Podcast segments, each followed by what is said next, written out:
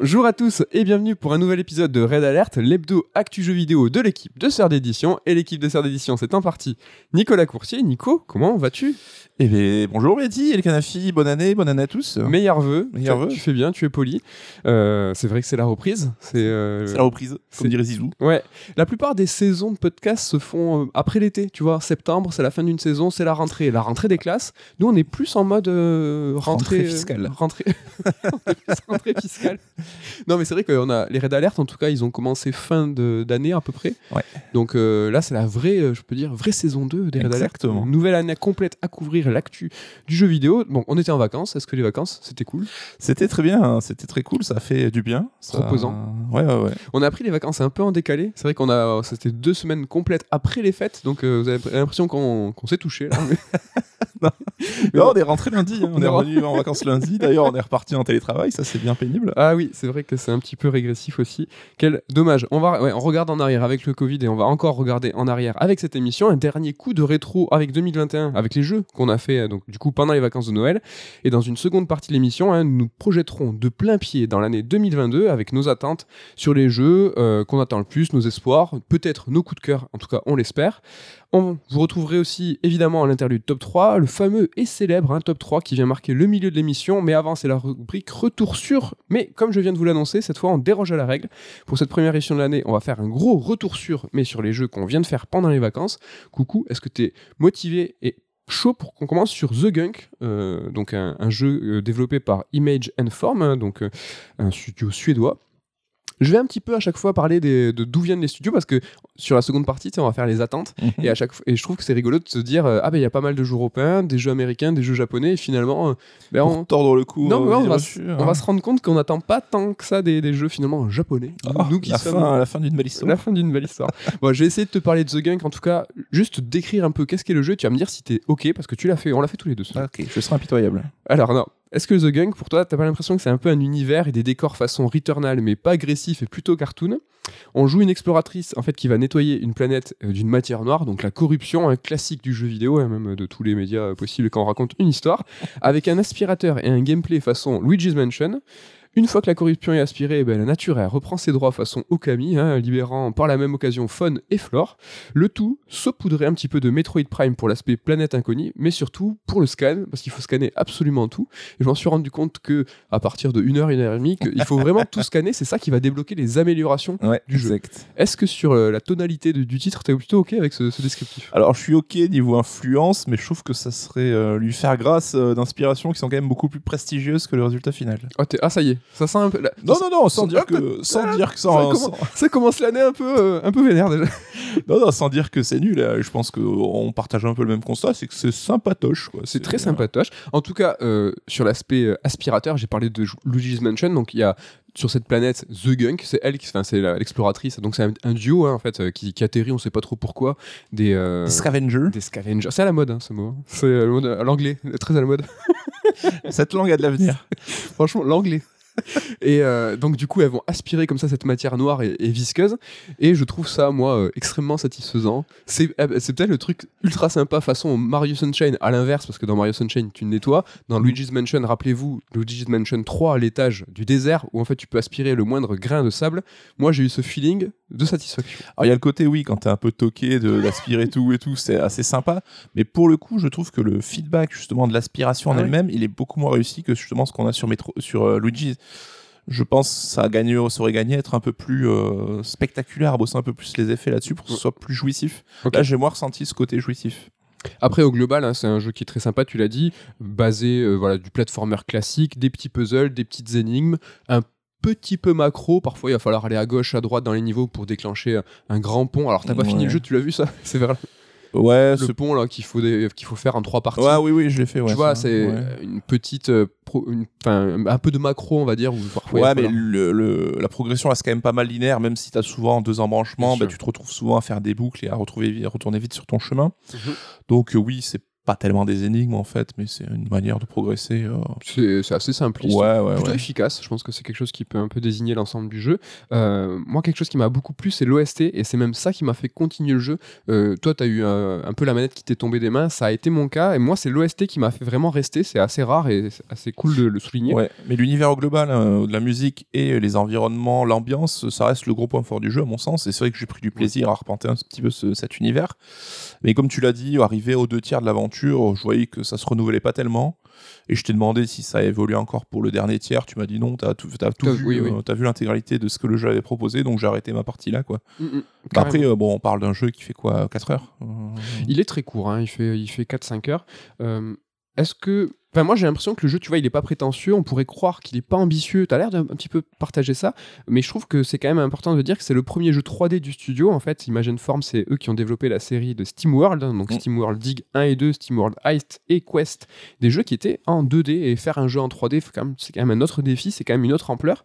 Pour le coup, ils ont pris ça, je trouve, de la façon cohérente. Ils ont fait quelque chose de plutôt court, mais quelque chose de plutôt propre. Ouais. Et les SteamWorld ont très bonne presse, ça Ouais. reste des excellents jeux. Et là, c'est vrai que c'était un challenge hein, de passer à la 3D. Euh, moi, j'ai quand même des réserves sur tout ce qui est euh, caméra, euh, maniabilité dans les sauts. Il y a vraiment des trucs, tu vois qu'ils n'ont pas encore masterisé vraiment la 3D au global. Ouais. Mais sinon, en termes de- d'environnement, de, modélisation, de direction artistique, je trouve que c'est plutôt réussi, quoi, la transition. Ouais, c'est un jeu que on a fait tous les deux parce qu'il est tombé en fin d'année sur le, sur le Game Pass. Alors, on va pas dire que c'est une exclue Game Pass, mais c'est une exclue, en tout cas Microsoft, même sur, sur, sur PC. Mm. euh, il va falloir, si vous n'avez pas le Game Pass PC, il va falloir passer par le store Microsoft. Un jeu qui coûte 25 euros, donc qui est quand même. On t'incite hein, à te dire, franchement, tu ferais mieux de prendre le Game Pass. Euh, Est-ce que tu crois, est-ce que tu penses que ça préfigure ce qu'on peut craindre du Game Pass en fait, que les jeux en fait ils vont être formatés dans un certain un- un volume, tu vois, un petit jeu plutôt ramassé? euh, tu vois ce que je veux dire? Des craintes qu'on peut avoir euh, sur ce format? Hmm, je pense pas. Je vois ce que tu veux dire. Et c'est vrai que c'est une dérive qui peut être envisagée, mais enfin, des petits jeux 4-5 heures à 25 balles, ça fait des années qu'on en a par les indés et j'ai pas l'impression que le Game Pass ait changé ça. Ouais, je suis d'accord. Et comme je disais tout à l'heure, hein, euh, je trouve pas spécialement ambitieux, je trouve propre. Et en fait, ils sont allés dans le, dans le bon sens. C'est des gens qui sont dans la 2D, qui sont passés à la 3D. Donc voilà pour euh, The Gun. Est-ce que tu as un truc à rajouter, hormis de le conseiller si vous avez le Game Pass? Ouais, un petit jeu sympatoche. Quoi. On va rester dans le Game Pass et on va vous parler de Lake, un autre jeu qui est tombé en fin d'année. Alors lui, il était sorti à la rentrée sur PC. Euh, il est tombé sur le Game Pass. Euh, toujours pareil, ça fait toujours plaisir hein, d'avoir un petit, euh, un petit titre qui arrive. Il m'avait fait de l'œil, je crois que j'en avais rapidement parlé dans un raid alert en disant que ah, ce petit côté sympa où il faut tourner autour d'un lac, ça me plaît. Donc c'est un jeu qui a été développé par Gamius, un studio néerlandais, hein, les Pays-Bas. Ah, on est très dans. On est très dans la Néo-Zélande. Donc, Lake, un jeu, je le dis avant toute chose, c'est un jeu, il faut vraiment avoir un certain état d'esprit, un mood, hein, comme on dit dans cette nouvelle langue, l'anglais à la mode. Euh, et, pour le coup, c'était mon cas. Moi, c'est plutôt The Lake, un jeu euh, d'un point de vue extérieur que je pourrais rejeter. C'est pas trop mon délire, hein, où euh, le gameplay, c'est pas très très important, où euh, il va falloir plutôt être sur un pseudo walking simulator, tout ça. C'est pas spécialement ma cam. Mais là, j'étais dans ce délire, en fait, euh, de euh, vacances, de poser, prendre son temps. Lake, c'est l'histoire d'une quadra en fait qui part remplacer son père en tant que facteur dans une petite ville fictive de l'Oregon qui s'appelle Providence Oaks. J'ai vérifié, Providence Oaks, c'est vraiment fictif. Il y a une rue Providence Oaks dans East Coast. Journalisme total. Et donc, euh, toute la vie de cette petite ville s'articule autour d'un lac. Et en fait, les, les parents hein, de cette quadra, ils sont partis en Californie, se faire kiffer en Floride. Euh, euh, Flo- C'est Californie ou Floride? Je crois que c'est souvent Miami, les vieux. qui je crois que c'est Miami. J'ai mis. Floride, mais je crois que c'est Miami. Et en fait, il semblerait que nous, en fait, dans- avec ce- cet avatar, on ait besoin de grand air, on a besoin de souffler, de se reposer. En fait, c'est ce qu'on comprend au début. Et en fait, ce qui, sera, ce qui est intéressant avec Lake, c'est que c'est à nous de choisir ce qu'on va faire pendant ce séjour au vert qui va durer 15 jours. 15 jours, c'est le temps de la partie, et 15 jours dans le jeu, pour nous, c'est 4-5 euh, 4-5 heures dans la vraie vie, mais on va vivre cette semaine complète en tant que facteur. 7 semaines ou 15 jours Cette, cette, Deux 15 semaines. Ces semaines. cette, cette semaine. 7 personnes. Alors le jeu, en fait, il va traiter hein, du, du thème du temps qui passe, hein, plutôt classique, mais le- l'angle d'attaque en fait qui est abordé est plutôt original et plutôt différent. Donc on joue déjà une nana en fait qui part à Providence Oaks, je l'ai dit, mais en fait c'est une, une, fille en fait qui, qui travaille pour une entreprise informatique qui crée des outils de gestion de planning.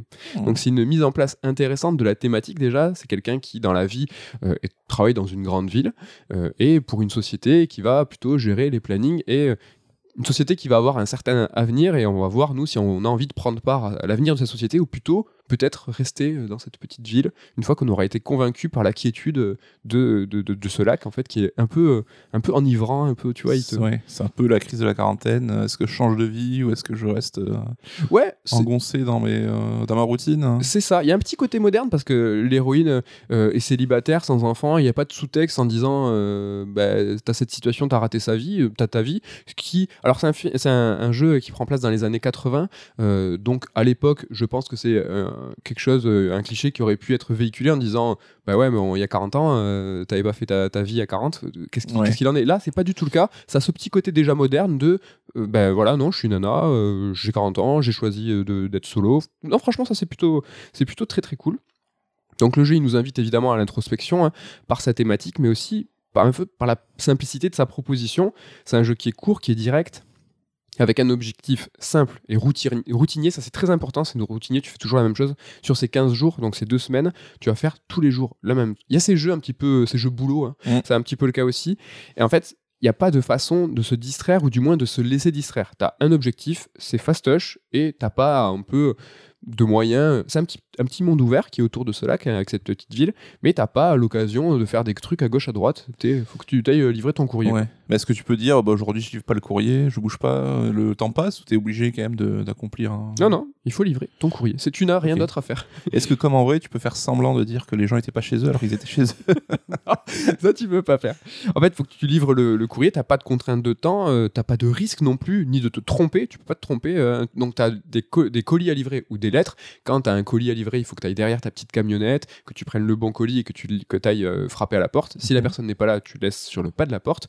Tu peux pas te tromper. Hein, on te laisse pas le choix. Euh, et donc, tu peux pas te cracher ta camionnette, hein. tu, il peut rien se passer. euh, tout- si par exemple tu te gares en plein, tu peux choisir de te garer en plein milieu de la route, euh, tu vas créer un bouchon euh, éternel, euh, c'est pas grave, ça. il n'y a pas de, conséquences là-dessus. Il y a tout qui est lent, le véhicule est lent, notre personnage est lent, tu as une fonction pour accélérer le pas, tu vas pas courir, hein, mais tu vas juste accélérer le pas. Franchement, c'est dur de voir la, la nuance entre les deux. Donc c'est vraiment quelque chose, tu vois, qui va, qui t'invite par la thématique partout à prendre ton temps. Faut y aller calmo, cal- calmos. hein. Euh, je l'ai dit, le jeu il se déroule dans les années 80, en septembre 86. hein. Et donc, il n'y a pas Internet, euh, il n'y a pas de réseaux sociaux, il n'y a pas de téléphone. Euh, on n'est pas, en tant que personnage, on n'est pas parasité. Tu vois, il y a une distanciation qui se fait avec le temps d'aujourd'hui. Tout est là pour te dire, prends ton temps, tranquille, on y va, doucement. Mais t'as même pas genre des instants de chill où elle va se poser, je sais pas, sur euh, un banc devant le lac pour contempler un peu, faire le point sur sa life. Mm, Euh, T'as deux trois fois des moyens, moyens d'avoir des petites quêtes euh, comme ça. T'as un pêcheur par exemple, tu veux, tu vas pouvoir l'aider à faire un, un truc euh, ou aller sur le lac sur une barque, euh, qui vont un peu t'inviter à, à faire des trucs autrement, mais t'as pas d'occasion, t'as rien à faire. Hein, t'as vraiment euh, le moteur physique est éclaté. T'as T'as vraiment, t'as que ton, t'as que ta quête à faire. hein. C'est et tu vois par exemple cette quête, moi. J'étais content de la faire et j'étais content qu'il n'y ait pas de quête annexe parce que j'étais dans ce mood, je vous l'ai dit tout à l'heure, de euh, tranquille, je prends mon temps et en fait je voulais qu'on me laisse ultra tranquille. Mm. Et en fait, les quêtes annexes dans ce jeu, euh, c'est des gens qui veulent profiter de toi, mais je trouve que c'est vraiment mis en exergue de ouf, tu vois. Euh, c'est en fait, je trouve une mise en perspective assez intéressante de ce qui est la quête annexe. Et quand tu réfléchis deux secondes dans les jeux, à chaque fois, euh, tu vas pas faire connaissance avec quelqu'un comme dans la vie. Une fois que t'es pote, tu vas te permettre de dire, au fait, ça m'arrangerait. Dans les jeux, c'est salut, est-ce que tu peux faire ça? Tu- Ouais, c'est les gens qui abusent quoi. tu fais, ouais, c'est ça, tu fais, mais, mais- mais non. Eh, t'es- je connais pas. Et là, ça m'a sauté aux yeux, tu vois. Il y, a, euh, des- il y a plein de gens que j'avais jamais vu de ma life, tu vois, et qui connaissaient mon père, parce que ton père est le facteur habituel, et qui arrivent et qui disent Hé, euh, gros, tu peux faire ça. Tu non, mais trop. Mais je pas. Mais toujours dans le cadre de ton travail, j'imagine. Alors, c'est ça qui est rigolo, mais pas tellement. T'as vraiment des gens qui veulent vraiment, qui, a- qui abusent de ouf. Tu vois, par exemple, t'as une, une, une petite boutique où t'as la nana qui est vraiment pas sympathique et qui doit s'entraîner à euh, développer des photos, mais elle a pas le temps de prendre des photos. Et elle te dit, euh, ouais, tu veux pas prendre des photos pour moi. Et là, en fait, ça te débloque euh, une fonction, une fonction- fonctionnalité dans le jeu où tu vas pouvoir prendre des photos, ce qui est euh, ultra important vis-à-vis de la simplicité du gameplay. Mm. T'as vraiment cette fonction en plus. Grosse feature quoi. Ah ouais, vraiment grosse grosse feature. Je prends une, une ou deux photos et je retourne la voir et elle me dit bon euh, t'as pris des photos quand même tu vois genre elle me met un peu la pression tu vois et euh, j'ai fait et j'avais envie de lui dire ben je sais pas je tranquille et en fait t'avais vraiment une fonction en fait dans le jeu qui te dit non mais si t'es saoulé tu lui rends l'appareil et tu lui dis que et, C'est bon ça. et du coup, j'ai dit, mais ouais, non, vas-y, tiens, je, Euh, je veux plus. Et, elle fait- et- et du coup, la nana, elle fait, non, mais euh, si tu m'aides pas, euh, tu peux sortir, euh, tu m'as déjà livré le courrier, et elle te bolosse, quoi. Et franchement, ça, c'est ultra intéressant parce que le jeu, il va te permettre de refuser ces quêtes annexes. Et, il va te, et en fait, fait, tu as vraiment le choix de dire non, laissez-moi tranquille. Et, très personnellement, par exemple, tu vois, tu peux aller au cinéma avec une amie, je l'ai pas fait. Tu peux partir à la pêche avec quelqu'un, tu peux faire une balade en forêt, tu peux avoir une, pseudo-amourette qui va avoir une influence sur la fin du jeu. Tu peux prendre des photos, tu vraiment pas mal de choses. Alors, on va dire une demi-douzaine, je pense, de petites mmh. activités comme ça, et eh ben moi, je les ai systématiquement refusées parce que je voyais que les gens voulaient abuser de ma gentillesse. Et il y a vraiment deux, trois personnages qui, eux, en fait, vraiment voulaient partager quelque chose à un moment. Et là, j'ai joué le jeu, tu vois, j'y suis allé. C'était là pour ta fête, toi, faut pas. Ben, j'étais là. Pas te déranger. j'étais là pour taffer, mais j'étais surtout là pour me, tu vois, pour me reposer. J'avais un peu pris, tu vois, le, le, postulat de, du personnage qui avait quitté sa grande ville pour souffler. Bah, moi, c'est ce que je voulais faire, tu vois. Je voulais, je voulais souffler. Donc, on m'a laissé le choix de refuser. Et du coup, euh, j'ai refusé. Le soir, du coup, je voyais personne. Et en fait, le jeu va te dire, bah, le soir, tu veux faire quoi? Tu, peux, tu veux lire? Alors, tu lis. Alors, moi, j'ai beaucoup, beaucoup lu et je suis arrivé à quasiment. Alors, je sais pas si je suis arrivé à la fin. Je crois que je suis pas arrivé à la fin du livre, mais tu peux te taper ces 12 chapitres et le personnage commence à lire et, as une, et tu peux suivre l'histoire. tu peux regarder la télé. Tu as le soir ton boss, tu sais, de cette fameuse euh, société informatique mm. qui t'appelle et qui aussi te met la pression un peu et qui te dit, ah, il est très gentil, tu comprends que tu es un peu son bras droit. Il te dit, euh, franchement, tu peux pas relire ces contrats, il y a quelque chose d'important. Tu peux l'envoyer, euh, tu peux l'envoyer paître. Hein. Ce que j'ai pas fait, bizarrement. Et euh, ça me rassure. Titre personnel. non mais je l'ai aidé et il y a vraiment un bout du scénario qui va se concrétiser avec cette si tu aides ton enfin si tu vas continuer un petit peu à aider ton patron c'est ton patron c'est pas ton associé hein. donc euh, il peut ça peut être euh, c'est intéressant parce que c'est vraiment vu comme euh, ton employé il est en vacances et toi tu continues un peu à le harceler ouais relou quoi. ouais le patron relou quoi bref là moi j'ai un peu continué et il y a quand même le scénario va déboucher sur quelque chose à la fin ce choix sans spoiler, que vous imaginez, est-ce que tu as envie de finir ta vie euh, après ces 15 jours convaincu par cette petite ville, ou est-ce que tu as envie de revenir en ville avec une certaine perspective, etc., etc. Donc là, je vous en dis pas plus, mais voilà, si vous aidez votre patron, il y a peut-être quelque chose qui va un petit peu se débloquer. Juste aussi pour le petit, euh, petit truc sur cette navigation euh, que tu as avec ta camionnette qui va très lentement et tout, je l'ai joué un peu roleplay aussi, c'est que tu as une, une, fonctionnalité qui te permet de désactiver euh, le GPS, mais aussi la boussole qui tourne sur elle-même quand toi tu tournes avec ton mmh. camion, tu vois. tu as, une, as une carte, tu peux choisir d'avoir une carte qui ne bouge pas qui a pas de nord de sud. c'est à l'ancienne. À l'ancienne. Et c'est vrai qu'au début, j'ai un peu galéré. J'étais souvent appuyé sur Start à remater un petit peu cette carte. Mais rapidement, au bout de quelques jours, et la ville est toute petite et tu fais un tour du lac avec deux trois maisons euh, par-ci par-là, bah, tu retiens, tu retiens, tu connais et ça c'est un très très intéressant. En tout cas, c'est un petit monde ouvert et j'ai toujours trouvé très dommage en fait les euh, téléportations euh, dans les jeux parce que je trouve qu'en fait tu as cette distanciation avec la géographie, la géolocalisation et c'est fondamental dans l'immersion dans un, jeu ouvert, je trouve. Et j'ai vu qu'à la fin que tu pouvais même te téléporter et ça je le fais jamais. Et là pour le coup, j'étais assez assez roleplay. Je vais terminer sur The Lake pour dire que voilà, c'est un jeu simpliste, bizarre, qui peut rebuter. Et je l'ai plutôt apprécié parce que franchement, en fait, il touche un sujet, je parlais tout à l'heure du temps qui passe, qui, pour le coup, a trouvé une certaine résonance avec moi. C'est ce retour chez soi. En fait, cette euh, nana, en fait, euh, ça fait 22 ans qu'elle est partie de cette ville et elle y a grandi. Et donc voilà, euh, perso, je vais pas raconter ma vie, mais j'ai un petit truc là-dedans. Et c'est, t'as vachement le regard qu'on porte sur ceux qui sont restés. Le personnage va recroiser ses amis d'enfance et mmh. Euh, genre euh, ah mais t'es jamais parti toi t'es resté là euh, t'es un peu ah ok t'es craignos toi tu restes dans cette petite ville mais t'as aussi le versant de des gens qui ont ce regard sur toi en disant t'es parti? Ah bah, finalement, tu reviens. Et c'est ultra intéressant, c'est assez bien fait. le, sujet du temps qui passe, c'est quelque chose qui est assez classique, mais c'est là quelque chose qui est ultra précis dans le jeu vidéo qui va en fait considérer euh, ben, voilà, cette génération de quadras qui aujourd'hui ben, ben, revient, repart. J'ai trouvé ça super, super intéressant sur ce point-là. Et donc voilà, si vous avez l'occasion et que vous avez une thématique qui peut vous parler et que vous avez envie d'être chill, ça c'est très important, je vous le conseille. Ça donne envie, parce que c'est vrai que moi, les, cette tendance des jeux boulot un peu, pour moi, c'est un peu l'antithèse de ce que j'ai envie de faire, hein, mais euh, pourquoi pas là ce côté un peu euh, tranquillou euh. un peu tranquillou bilou restons sur le tranquillou bilou et restons dans le Game Pass on encore encore avec un jeu Myst qui, qui est tombé oui, alors c'était un des jeux que j'avais envie de faire, un de mes objectifs de rattrapage pendant les vacances. Hein. donc c'était la, le, remake hein, du, classique du jeu PC qu'on connaît bien. Et j'ai pas pu. J'ai pas pu, euh, j'ai essayé, j'ai passé toute une journée dessus, mais pour moi aujourd'hui, Miss, c'est trop dur, je le dis sans euh, honte, hein. trop dur, trop archaïque, hein. donc c'est un jeu d'énigmes, hein. tu te balades sur une petite île et euh, tu vas débloquer en fait à chaque fois des sortes d'autres maps, c'est des, des, des, âges, ils appellent ça, donc à chaque fois tu vas dans un monde différent. Et c'est ultra chaud, parce que Miss, ça reste une référence, mais c'est un, peu un ancêtre du point and click. Euh, un jeu de l'époque où justement tu avais bah, toutes les options de confort, toutes les aides, tous les moyens de guider le joueur n'existaient pas vraiment. Et ils ont pas trop, je trouve, su placer le potard sur le niveau de difficulté. C'est-à-dire que déjà, pour. euh, À l'époque ou aujourd'hui? Tu penses Aujourd'hui, à l'époque, dès l'époque, je pense qu'à l'époque c'était compliqué, mais c'était le temps où on séchait devant un jeu, on s'en foutait, tu vois, on Bah, passait des heures et des heures et c'était normal de galérer parce que c'était comme ça que ça fonctionnait, quoi.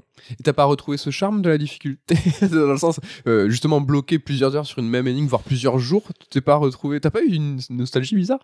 Euh, or moi, ça a jamais été ma passion et même aujourd'hui, c'était quelque chose que j'évite. hein. C'est vrai que euh, j'ai tendance, c'est vrai, aujourd'hui, à pas être très patient et ne pas hésiter à aller voir une solution si euh, je bloque plus de 20 minutes, ce qui est un peu un peu con, hein, je l'admets. Mais là, rien que la première la première énigme, la manière de débloquer un peu les événements quand tu arrives sur cette map, bah déjà, je trouve que c'est pas c'est pas évident du tout. Et euh, j'ai essayé, mais euh, alors ils ont fait quand même des efforts justement pour rajouter un petit peu de d'options de confort, ton perso peut courir. Là, c'est des déplacements libres, hein, c'est plus de l'écran par écran comme on avait à l'époque. Ah, tiens, oui, c'est ce Donc que euh, te c'est dire. quand même plus souple et je pense que j'ai, euh, quoi qu'il arrive, c'est la version de Myst la plus souple qu'on ait jamais vue, donc là-dessus, il n'y a pas de problème. Ça reste beau, parce que c'était incroyable à l'époque. Oui, alors tu vois les images aujourd'hui, évidemment, ça a bien bien vieilli, mais ça reste plutôt joli. Hein. C'est euh, refait. Alors je crois que c'est sur Unreal Engine, donc euh, c'est plutôt propre, sans être. Ça fait un peu carton pâte hein, quand même, donc un petit peu, euh, ça manque un peu de vie quand même, mais c'est plutôt sympa. Mais c'est que t'es jamais vraiment guidé. Des fois, t'as des, tu vois, t'as pas, euh, tu trouves un, un livre qui va te, qui va, tu dois feuilleter sur plus d'une trentaine de pages et trouver toi-même des indices dedans. Et tu sais, t'as pas genre, ah, vous avez trouvé l'indice, tu sais, genre le perso le retient et devant l'énigme, on va te dire, bah tiens, euh, t'avais cette information qui pourrait t'aider. Ce qu'on appelle toi. aujourd'hui un peu les feedbacks, quoi. C'est que euh, t'as quelque chose qui va te dire, là, t'as- t'as- t'as- t'es- normalement, t'as dû trouver. Ouais, t'as trouvé le début de la piste et Ouais. continue, machin. Donc c'est genre, je prenais mon écran photo avec mon téléphone pour euh, me rappeler de certains schémas et tout. C'est rigolo. Et t'as même des moments où c'est des notes de musique qu'on te demande de retenir et passer d'une machine à l'autre pour les reproduire derrière. Enfin, c'est super C'est chaud. pas vrai. Des notes Attends, Des mais là, notes de musique. Alors tu peux trouver une gruge euh, en, de manière plus mécanique, hein, donc pour t'aider. Mais, ah, mais c'est euh, pas à l'oreille, carrément. Alors, si tu trouves pas la gruge, bah, c'est à l'oreille quand même. Oh. Et euh, si t'as pas l'oreille un minimum musical, bah, c'est pas évident. Et alors, j'ai arrêté. Alors, ceux qui connaissent, euh, peut-être vont, vont se marrer, mais à un moment, t'es dans une sorte de, de tramway, un truc mécanique, un peu que tu diriges avec, euh, avec euh, des leviers. J'ai culte, hein, même moi, je vois un petit Ouais. peu. ouais. J'ai dû brancher une souris sur ma Xbox parce qu'à la manette, je trouvais ça trop pénible. Et c'est que t'es perdu dans des trucs sans fin. Et branché que ça prend souris, 10 hein. ans, quoi. J'aurais trop aimé voir la scène. T'étais là sur ta table basse, du coup? Parce qu'on peut jouer à la souris, hein, effectivement. Donc, euh, c'est vrai que c'est un jeu qui a été pensé pour la souris. Et voilà, c'est là où je me suis dit, bah, je suis trop vieux pour ces conneries. Bah, Myst, euh, ça y est, je le mets définitivement à l'écart des jeux que je ne ferai jamais. Tu l'as abandonné comment euh, Avec quel état d'esprit Ah, J'ai rage quit. T'as rage quit, ouais. parce que pas j'étais, triste, justement, en disant. euh, Bah, ça me, j'aurais aimé hein, continuer. Après, c'est que le jeu, il est pas forcément ultra linéaire dans le sens où tu peux débarquer dans un âge euh, et faire et pas. Enfin, ça dépend par lequel tu commences, quoi. Mm. Mais là, je m'étais perdu dans des couloirs sans fin où euh, déjà, pour comprendre ce que le jeu veut te, te dire et comprendre la logique, c'est pas évident. Et une fois que tu l'as fait, l'appliquer là aussi n'est pas forcément évident. Et une fois que tu as fait tout ça, bah, deux secondes après, bam, tu retombes sur une autre énigme et tu recommences à zéro la, la mécanique. Donc c'est quand même ultra laborieux. Y a pas de temps mort, c'est pas, c'est comme, c'est comme The Witness en fait. C'est tu passes d'énigme en énigme. Y a pas de. C'est marrant parce que on savait tous que The Witness était inspiré de Myst. hein. Il n'y avait pas trop de secrets là-dessus. Tu étais sur une île à résoudre des énigmes. Mais en revenant sur Myst, après avoir fait The Witness, c'est abusé. C'est vraiment l'héritier spirituel. euh. Tu sais, ce côté ambiance chill, il n'y a pas un bruit. Tu as des, des panneaux euh, dans des, placés à des endroits un peu incongrus Ah pour oui, déclencher des mécanismes. C'est pas un peu plus dans la diégèse, il y a pas enfin tu vois dans The Witness, t'as des panneaux avec euh, des labyrinthes euh, en plein milieu, ça n'a aucun entre guillemets aucun sens. C'est un peu mieux, Là, un peu plus logique dans, T'as des Myst. objets, t'as Ouais. des ouais. C'est un peu plus logique. Un truc que les fans euh, pourront peut-être regretter, c'est qu'il y avait ces cinématiques en FMV à l'époque où tu voyais donc des vrais acteurs qui incarnaient des persos. Là, ils ont remplacé ça par de la 3D, donc de la 3D très moche. Mais dans les options, tu peux revenir au euh, FMV de l'époque. Par Ah. contre, c'est euh, pixelisé à une résolution dégueulasse. Belle compression. Ouais, donc euh, ça reste quand même un monument du jeu vidéo. Et euh, ceux qui ont connu le jeu à l'époque, je pense qu'ils seront très contents de revenir sur une version améliorée et qui, bah, justement, est la meilleure version de Myst à ce jour. Mais je pense que si on n'a pas le bagage derrière nous et le un peu les énigmes qui restent en, en tête, c'est très très compliqué. C'est encore plus dur qu'un qu'un LucasArts. À, se remettre dedans. Ah non, mais c'est euh, le point and click le plus compliqué que j'ai fait, euh, vraiment. hein. Et par contre, ce qui est cool, c'est que justement, si vous êtes un routard de Myst et que vous dites ah mais c'est con, je connais toutes les solutions, c'est dommage, il y a un truc pour générer des solutions aléatoires pour les, les routards justement, pour pouvoir un peu découvrir le jeu euh, d'une manière un Toujours peu neuve, plus. quoi. Comme quoi ils existent. Donc ouais, non mais c'est cool parce qu'ils ont vraiment, euh, je trouve, réfléchi leur, leur taf et ils l'ont vraiment imaginé comme euh, le pied à l'étrier pour les nouveaux venus, même si à mon sens ça reste quand même très très complexe. Il est haut l'étrier. là. C'est ça, il faut une échelle euh, de pompier et une manière aussi de réappréhender le jeu si tu le connais déjà par cœur. Donc euh, après voilà, c'est dans le Game Pass, donc essayez-le et venez me dire si vous avez galéré, venez vous moquer de moi si jamais vous le speedrunner en deux secondes. Ce qui a l'air cool, c'est que les devs, ils, ont, ils sembleraient plus penser aux vieux de la vieille avec des énigmes qui ont été régénérées aléatoirement que ceux comme nous ou toi qui ont. Ils ont pas touché au cœur du Voilà. jeu en se disant on va rendre ça plus Plus- friendly et tout. Ça- Je pense que c'était une volonté, tu vois, de pas toucher au mythe. Oh, joli. j'avoue. et euh, voilà, donc, euh, mais c'est vrai que euh, je se regrette un peu de me dire que je ferai jamais Miss du coup. euh. Tant pis. Tant pis. Un autre jeu que tu as abandonné, et là, mon grand regret, c'est le jeu de Arkane Lyon, Deathloop, qui est sorti l'année dernière. Ouais, alors Deathloop, c'est le fameux adage euh, c'est pas toi, c'est moi. C'est-à-dire que bah, j'ai joué 3-4 heures, j'ai pas accroché. Mais parce que euh, je trouvais le jeu hors trop complexe, t'as les gens vont croire que je suis un gros débile entre Myst et Deathloop, c'est que c'est système sur système, sur couche de couche de machin, autant dans le gameplay que dans les mécaniques de jeu. Et les mécaniques, c'est ah, il y a cette fonctionnalité, mais dans ce cas précis, ça marche pas comme ça, mais dans ce cas-là, enfin, c'est un truc, il faut vraiment se poser dedans. Alors, euh, c'est pas un jeu que j'ai trouvé nul, hein, vraiment. Je pense qu'il est très réussi en termes d'ambiance, de cohérence et tout. Mais pour moi, c'était pas le bon moment. Donc, euh, je, tu sais, il y a ces jeux des fois où ben, c'est pas le bon moment pour toi parce que Ouais. t'as pas le cerveau disponible pour ce genre de choses. Donc, c'est un jeu que je retenterai de jouer avec plaisir dans l'année. Je sais pas trop quand. Mais c'est vrai que de ce que j'en ai vu pour l'instant, ça m'a un petit peu. euh, Bah, tu sais, j'avais ce côté un peu. Alors, attends, c'est à la fois linéaire, mais à la fois un petit peu ouvert. Ah, là, c'est à la fois un peu infiltration, mais à la fois un petit peu action. J'avais du mal à saisir le truc. Et c'est vrai que c'est un jeu qui est très particulier. D'ailleurs, t'en avais parlé, toi, dans ta chronique à l'époque. Et rien que d'expliquer le jeu, bah, c'était déjà un, challenge en soi. Mais euh, en tout cas, Arkane, euh, c'est vrai que je suis pas forcément le client parfait pour leur jeu parce que c'est toujours des, des sims, des jeux qui sont pas forcément dans mon ADN de joueur. Mais je suis à chaque fois admiratif du taf qu'ils font, de créer justement un univers et une mécanique en partant de rien, quelque chose de complexe, quelque chose qu'on n'a pas forcément vu ailleurs. Et ça reste vraiment des tueurs et euh, je trouve ça euh, assez ouf ce qu'ils font quoi. Ouais, vous arrivez pas à vous, incro- à vous synchroniser les jeux et toi. C'est que ça. tu vois que les titres ils sont de grande qualité, mais ça matche pas. Ouais, je dirais jamais c'est nul, c'est de la merde, Deathloop et tout, c'est juste euh, c'est pas pour moi. Alors peut-être que je trouverai le moment où Peut-être euh, pas pour toi maintenant. Voilà. Que faudra trouver. Comme je pense plein de gens jouent à Dark Souls une première fois et disent c'est pas pour moi, puis si tu retombes dessus, bah, ça peut fonctionner quoi. Donc Deathloop qui n'est pas sur le Game Pass, contrairement au précédent jeu et au jeu qui arrive. hein. donc euh, là, on va parler du jeu Lodos. Alors je vais vous dire le titre une seule fois. S'appelle Record of Lodos War, Ridley in Wonder Labyrinth. C'est un Symphony of the Like, euh, Symphony of the Night like qui est développé par la team Ladybug, une team indé japonaise. hein. C'est, j'ai l'impression euh, pas si commun que ça. Mm. Euh, une équipe qui s'est fait remarquer avec un jeu Shin Megami Tensei qui s'appelait Synchronicity Prologue, qui était un projet promotionnel, un Metroid-like SMT pour la sortie de Strange Journey Redux, dans laquelle on y joue la mascotte de Atlus, Jack Frost. C'était déjà à l'époque un petit, euh, un petit Metroid-like. Ouais. Et les gens avaient dit putain pour un truc gratos, c'est vraiment super bien fait et tout. Donc, Très euh, très propre, ouais. Donc je l'ai dit, c'est Symphony of the Light. Oh putain, c'est Like et Night of the Night. Like, hein, c'est la même chose, c'est un copier-coller, on va, on va parler français, ça sera mieux, euh, qui est vraiment sublime. Alors, euh, Symphony of the Night, je l'ai pas fait récemment, mais je crois que tu auras, on aura l'occasion d'en reparler. Mais en comparaison, euh, enfin, le, le DOS, il est vraiment magnifique. Toi, tu as pu jouer aux deux, juste graphiquement, confirme ou infirme-moi ça. lequel est le plus beau? Ah, c'est euh, Symphony of the Night est magnifique, mais il y a ce côté ben, PlayStation, ouais. pixel un peu de l'époque. Donc l'autre, il est peut-être plus fin dans sa représentation graphique, mais euh, ça reste. On n'est pas loin du rip-off quand même. hein. Donc euh, même dans les animations, Ouais, ouais. le perso il bouge pareil, les mouvements sont pareils. Bah, Tu peux, par exemple, dans les menus, tu peux enlever ou activer la rémanence. Je l'ai enlevé direct parce que c'est un- un, ah, des défauts du jeu. je c'est Alucard qui avait ça. Ouais. Mais le jeu est très sympa, mais c'est vrai que je trouve qu'il a une interface très chargée avec des indications à l'écran partout. Tu vois, c'est très maintenant, je l'ai viré parce que je trouvais que c'était un peu, ça rendait un peu illisible. Mais c'est vrai que c'est un super bon élève hein, qui va appliquer les leçons du maître. Exactement. Alors moi, j'ai très peu joué parce que justement, on a eu cette conversation à l'époque où euh, Symphony of the Night, je ne l'avais pas fait.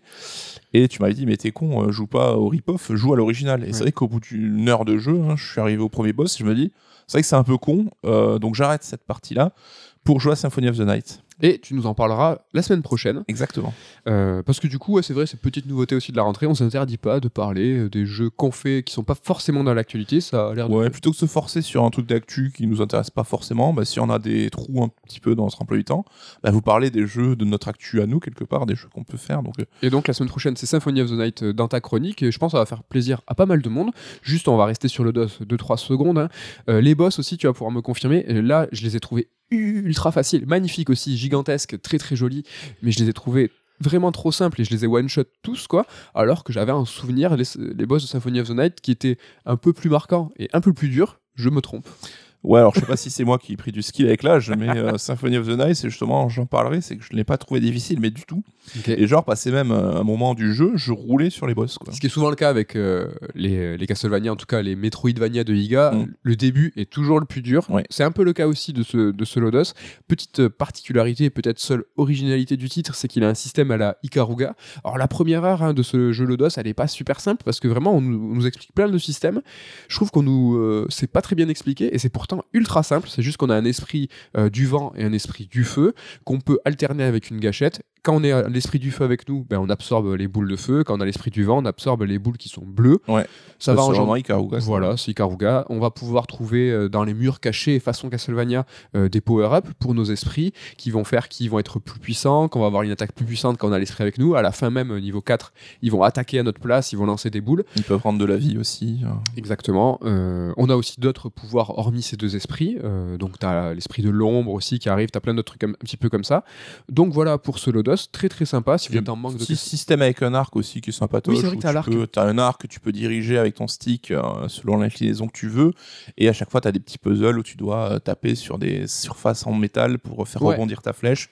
Ça a une petite originalité aussi, mais ils en abusent un petit peu peut-être. C'est aussi, vrai. euh. Au niveau du scénario, alors moi, euh, Lodos, je l'ai pas revu depuis mon adolescence. Ça, c'est une série animée euh, Jap, justement dans l'univers Heroic Fantasy plutôt occidental. C'est culte de C'est ouf. ouais. culte, c'est vraiment trop bien, mais je l'ai absolument pas en mémoire.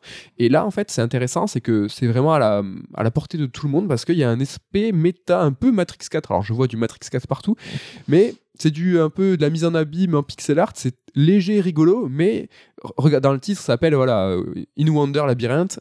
Voilà, ça se détache du scénario de la série de base pour nous mettre dans un univers qui a des échos avec la série. T'es perdu, tu sais pas où t'en es. À la fin, euh, tout se conclut, c'est compréhensible. Donc, si vous n'avez pas regardé la série, euh, vous pouvez y aller. Euh, et c'est en- une- encore une fois sublime et extrêmement attirant. Moi, j'adore la direction artistique de la série. C'est vraiment, enfin, l'heroic fantasy vu façon Jap, c'est quand même assez rare et c'est c'est une tuerie. Quoi. Ouais, alors Lodos, c'est vrai que c'est culte et c'est un des premiers euh, gros événements japanimes, j'ai l'impression, qui est arrivé en France. Et c'est vrai que nous, on l'avait vécu quand on était tout, tout jeune. hein. Et ça a toujours cette, cette aura malgré tout. Et euh, c'est vrai que l'aventure a l'air de reprendre des persos, mais euh, tourner à chaque fois d'une manière Ah, je me rappelle pas de toi, t'es Ouais. qui et tout. Et donc, c'est plutôt bien fait. Après, c'est un jeu qui est très court aussi. hein. C'est quoi Combien de temps euh, j'ai mis 5-6 heures. Ça, c'est vraiment, euh, ça se fait, euh, puis il n'y a, vraiment aucun problème, vous allez pouvoir le faire tout droit. C'est un jeu Game Pass euh, qui est sorti sur PC il y a, il y a quelques mois, et là il est dispo sur le Game Pass, c'est très très cool. Rapidement, encore, euh, Game Pass, un Shadow Drop de euh, Gorogoa, un jeu que tu as fait, que Damien vous a recommandé en carte blanche dans un Sur Strike avec la team, euh, que j'ai pu faire, un jeu qui se fait en deux heures. Je vais pas en dire euh, plus, hormis que c'est euh, extrêmement ingénieux, que à la manette ça se fait bien. Toi, tu l'avais fait sur euh, iPad. iPad. Ouais, j'étais curieux justement de voir comment ça se passe à la manette. C'est plutôt propre, moi c'est équivalent à un curseur de souris, c'est plutôt très stylé, c'est très poétique, ça rentre, enfin, entre guillemets, ça raconte pas grand chose dans le sens où il faut vraiment se laisser embarquer par la poésie qui, bah, qui, qui- qui nous est proposée. Franchement, euh, si vous avez deux heures, faut le faire. Ouais, c'est un jeu un peu trip, quoi. Faut, faut rentrer dedans, c'est particulier, mais euh, ça se fait d'une traite et un t'en ressors avec euh, des bons, des bons plaisirs. J'ai bon trouvé plaisir. le niveau de difficulté vraiment très très sympa. Il y a un seul moment où vraiment j'ai bloqué parce que, en gros, voilà, t'as as l'écran qui est séparé en quatre et tu vas pouvoir zoomer dézoomer dans des, euh, euh, dans des illustrations et euh, tu vas pouvoir faire concorder l'image de gauche avec celle du bas, etc. etc. Et à un moment, j'étais, je dirais en off, je te dirais où j'en étais, mais t'as les quatre images où tu peux dézoomer et dézoomer de ouf. Et là, vraiment, j'étais perdu avec des scènes. Il y en a une dans le désert, l'autre il pleut, et puis il y a une horloge. Ah là, j'étais vraiment perdu. Mais sinon, ça s'est fait très proprement. Très très cool. Un jeu aussi qu'on a fait tous les deux, qu'on a terminé, c'est Sable. Et en fait, ça a été un gros coup de cœur pour tous les deux. Ouais, alors de chacun dans notre coin, Ouais. on s'est dit putain, mais Sab c'est trop bien. Et puis on s'est retrouvés en disant, ben ouais, Sab c'est trop bien. Donc euh, de manière un peu inattendue. Et du coup, on a décidé euh, de le reporter à la semaine prochaine pour lui dédier en fait une chronique complète. Mm. Euh, tu nous parleras de Castlevania et on parlera de Sable. Euh, voilà, ça c'est un petit peu pour le sommaire de la semaine prochaine. On le redira en fin d'émission. Mais voilà, c'est un titre qu'on a fait tous les deux pendant ces vacances et qui est aussi Game Pass. C'est sponsorisé. hein. Oh, il, faut, il faut le dire. Pendant ces vacances, on a pas mal joué, mais on a aussi regardé des trucs hein, à l'occasion de mater un reportage sur l'histoire de la Xbox qui s'appelle Power On, qui est disponible gratuitement sur YouTube, une série en 6 épisodes de plus ou moins 40 minutes, une série qu'on a trouvée euh, vraiment très stylée. C'est très très bien. Donc euh, ça raconte euh, bah, l'histoire de la marque Xbox, hein, donc des débuts jusqu'à nos jours.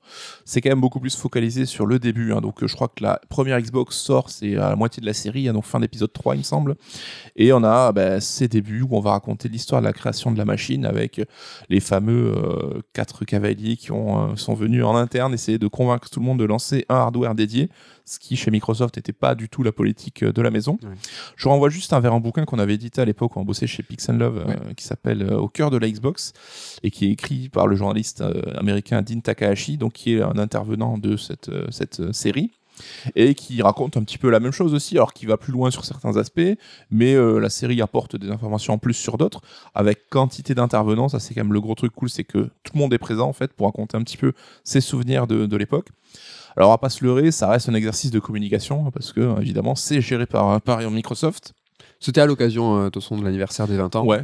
Et plus on se rapproche en fait de notre époque et donc plus on avance dans la série, et plus le discours devient promotionnel avec ce dernier épisode qui moi je trouve n'a aucun intérêt quasiment. Oui. Là franchement, pour regardez un- pas lui si jamais. Le dernier épisode a peu d'intérêt, donc c'est plus le côté euh, Phil Spencer qui va évangéliser autour du Game Pass, autour du cloud, enfin tous les messages qu'il essaie de faire passer à chaque fois en conférence. Sauf si vous aimez bien Phil Spencer. Moi, je l'aime bien. Je oui, non, ça- bah, bon, ça se regarde. Après, t'as maté 5 épisodes, tu peux mater le dernier, mais le dernier a beaucoup moins d'intérêt en tant que tel, quoi. Et par contre, ça reste promotionnel, mais pour autant, il ne détourne pas les yeux hein, sur les ratés qu'il y a eu, donc à savoir bah, les réticences, par exemple, de Bill Gates au tout départ, qui ne voulait pas entendre parler d'un projet Xbox, le Red Ring of De- of Death, le fameux Red Ring of Death sur la Xbox 360, qui a droit quasiment à un épisode dédié. Ça, c'est intéressant, c'est que ça se focalise pas que sur la Xbox première du nom. Il y a vraiment ce passage sur la 360 avec cette catastrophe industrielle hein, qui a coûté des millions. euh, Mais quand on y revient après coup en se disant, mais c'était un truc de ouf. hein. C'est vrai que je trouve que les joueurs ont l'un dans l'autre étaient quand même plutôt euh, accommodants avec ça, avec la marque, parce que bon, Xbox aussi a fait ce qu'il fallait pour euh, faire du SAV performant derrière, mais ils n'avaient pas d'autre choix. Oui. On revient aussi sur le fiasco de la Xbox One, hein, donc avec même Don Matrick euh, qui ressortent un peu du formol pour revenir un petit peu parler de ça. Don Matrick qui est aujourd'hui le sosie de Austin Powers, hein, c'est assez rigolo. Alors, euh, Don Matrick, il est là et il assume évidemment quand même pas mal de choses sur ce fiasco, mais on voit quand même qu'il repointe un peu la responsabilité vers Bill Gates euh, qui voulait aller sur le côté Kinect en disant mais pourquoi on a loupé le créneau motion gaming de la Wii? On a aussi la responsabilité qui est renvoyée à Steve Ballmer qui insistait pour avoir plus de hardware Xbox. Donc peut-être qu'on est tombé sur Matrick euh, tous, euh, mais c'est peut-être qu'il avait aussi euh, des choses à... Ouais. Enfin, des circonstances atténuantes là-dessus. Je trouve qu'ils se gargarisent pas trop d'avoir été précurseurs et visionnaires. Tu vois, ils auraient pu dire Eh, Xbox One, ça a été une catastrophe, mais rappelez-vous, notre plan initial, c'est juste, Ouais. euh, c'est juste maintenant, quoi. Ouais, là c'est vrai qu'il tourne le côté les erreurs, c'est plus on fait pénitence, Voilà. on a compris, euh, désolé, on le refera plus. Après sur la 3.6, je trouve qu'ils en mettent quand même une couche en mode euh, on était les rois du monde, on était les meilleurs, on a tout défoncé, euh, c'était la période bénie. C'est vrai que la 3.6 a été une belle réussite, mais belle réussite. là, bon, je trouve ça manquait peut-être un poil de nuance. mais en tout cas, c'est intéressant parce que toute cette euh, section de la Xbox à nos jours, c'est quelque chose que nous on a connu en tant que joueurs, Oui. et de le redécouvrir euh, de cette manière un peu en accéléré, bah, je trouve que ça donne, euh, ça, ça met en perspective un peu ces moments clés de, de l'histoire du jeu vidéo, et pas que de Xbox, hein, de l'histoire au global. On sait par exemple que parfois bah, ça tient pas à grand chose. On a le fameux Do It du président de Sony pour lancer à Kutaragi pour lancer la première PlayStation après euh, que Nintendo les ait envoyés chier sur l'histoire du CD-ROM. Donc après Mhm. cette trahison de Nintendo là où tout le monde à la base pensait que c'était Sony qui avait retourné sa veste. Mhm. et euh, de la même manière un petit peu on a Bill Gates qui va lâcher, lâcher aussi un Do It parce que euh, on sait que Sony était devenu un petit peu arrogant avec sa PlayStation. Et l'arrivée de la PlayStation 2 Sony avait carrément dit bah, c'est la mort du PC c'est nous qui allons tout bouffer. Et c'est ça qui a fait euh, qui a lancé Xbox et donc qui a lancé Microsoft dans le domaine du jeu vidéo Donc on- c'est marrant de voir que des petits trucs hein, qui peuvent être un petit peu anodins et qui souvent une répercussion de la communication de ton adversaire bah, peuvent changer carrément euh, Oui. quelque chose euh, dans une société et en faire un acteur aujourd'hui bah, qui a 20 ans derrière lui. Donc c'est ça tient vraiment pas à grand chose. C'est ça qui est important, tu viens de le dire, 20 ans, on a, on a encore cette image de Microsoft. Sinon, il y a quatre générations, ils ont une génération d'écart avec euh, Sony, quoi. Enfin, Ouais. c'est pas aujourd'hui, c'est la même chose. Ils sont. euh, Ça reste un challenger dans le sens où Xbox, Microsoft, ça reste une boîte euh, qui gagne beaucoup plus de thunes avec ses autres activités qu'avec le jeu vidéo.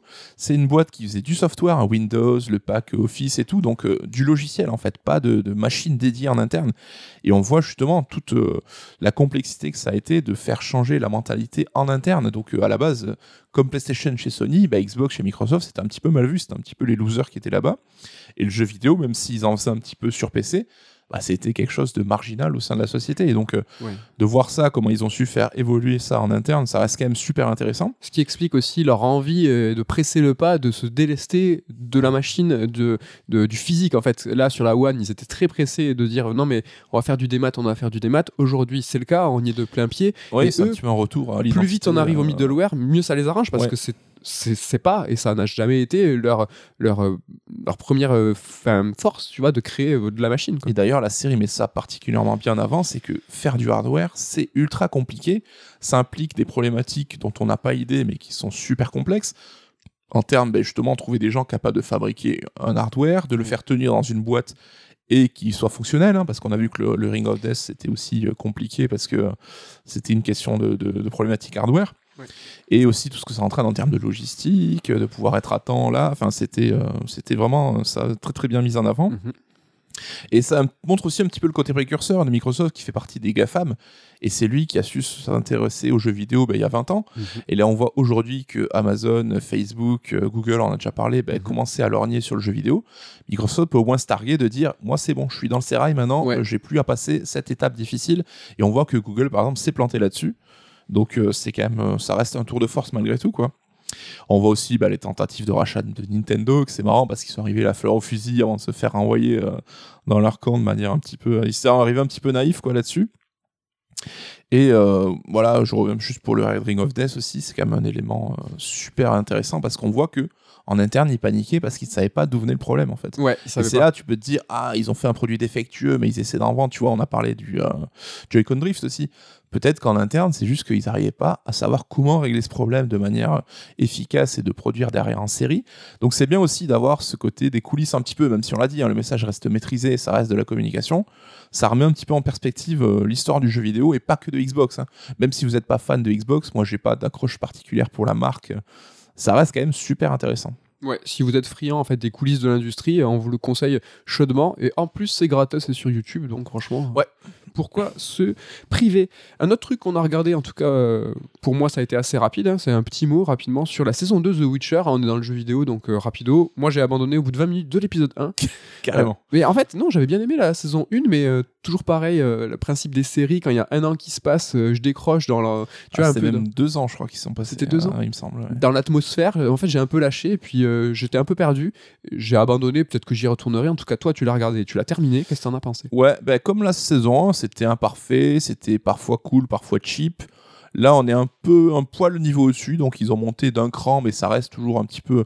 On en parlait avec Damien, il disait c'est une série 6 sur 10, et je trouve que ça reflète bien mon avis là-dessus, même si c'est un petit peu euh, caricatural. C'est voilà, une série 6 sur 10, sympathique, qui a des défauts, mais qu'on peut, qu'on peut, qu'on peut regarder sans déplaisir. Euh, ils ont quand même euh, opté cette fois-ci pour une narration chronologique. hein. C'est vrai que la saison 1, c'était une narration éclatée qui voulait rendre hommage au côté euh, nouvelle hein, des, des premiers romans. Est-ce que c'était pas peut-être le seul truc qui était un brin ambitieux dans la narration? Un bras ambitieux, mais finalement, est-ce que ça avait euh, un intérêt à la mesure de la confusion que ça entraînait chez Ah certains oui. Je ne sais pas. En tout cas, là, on revient sur un schéma plus narratif classique. Et voilà, bon, moi j'ai regardé ça avec plaisir. Apparemment, ça s'éloigne pas mal des romans pour les connaisseurs. D'après ce qu'on m'a dit, c'est qu'ils arrivent à retomber sur leur, euh, leur pied malgré tout.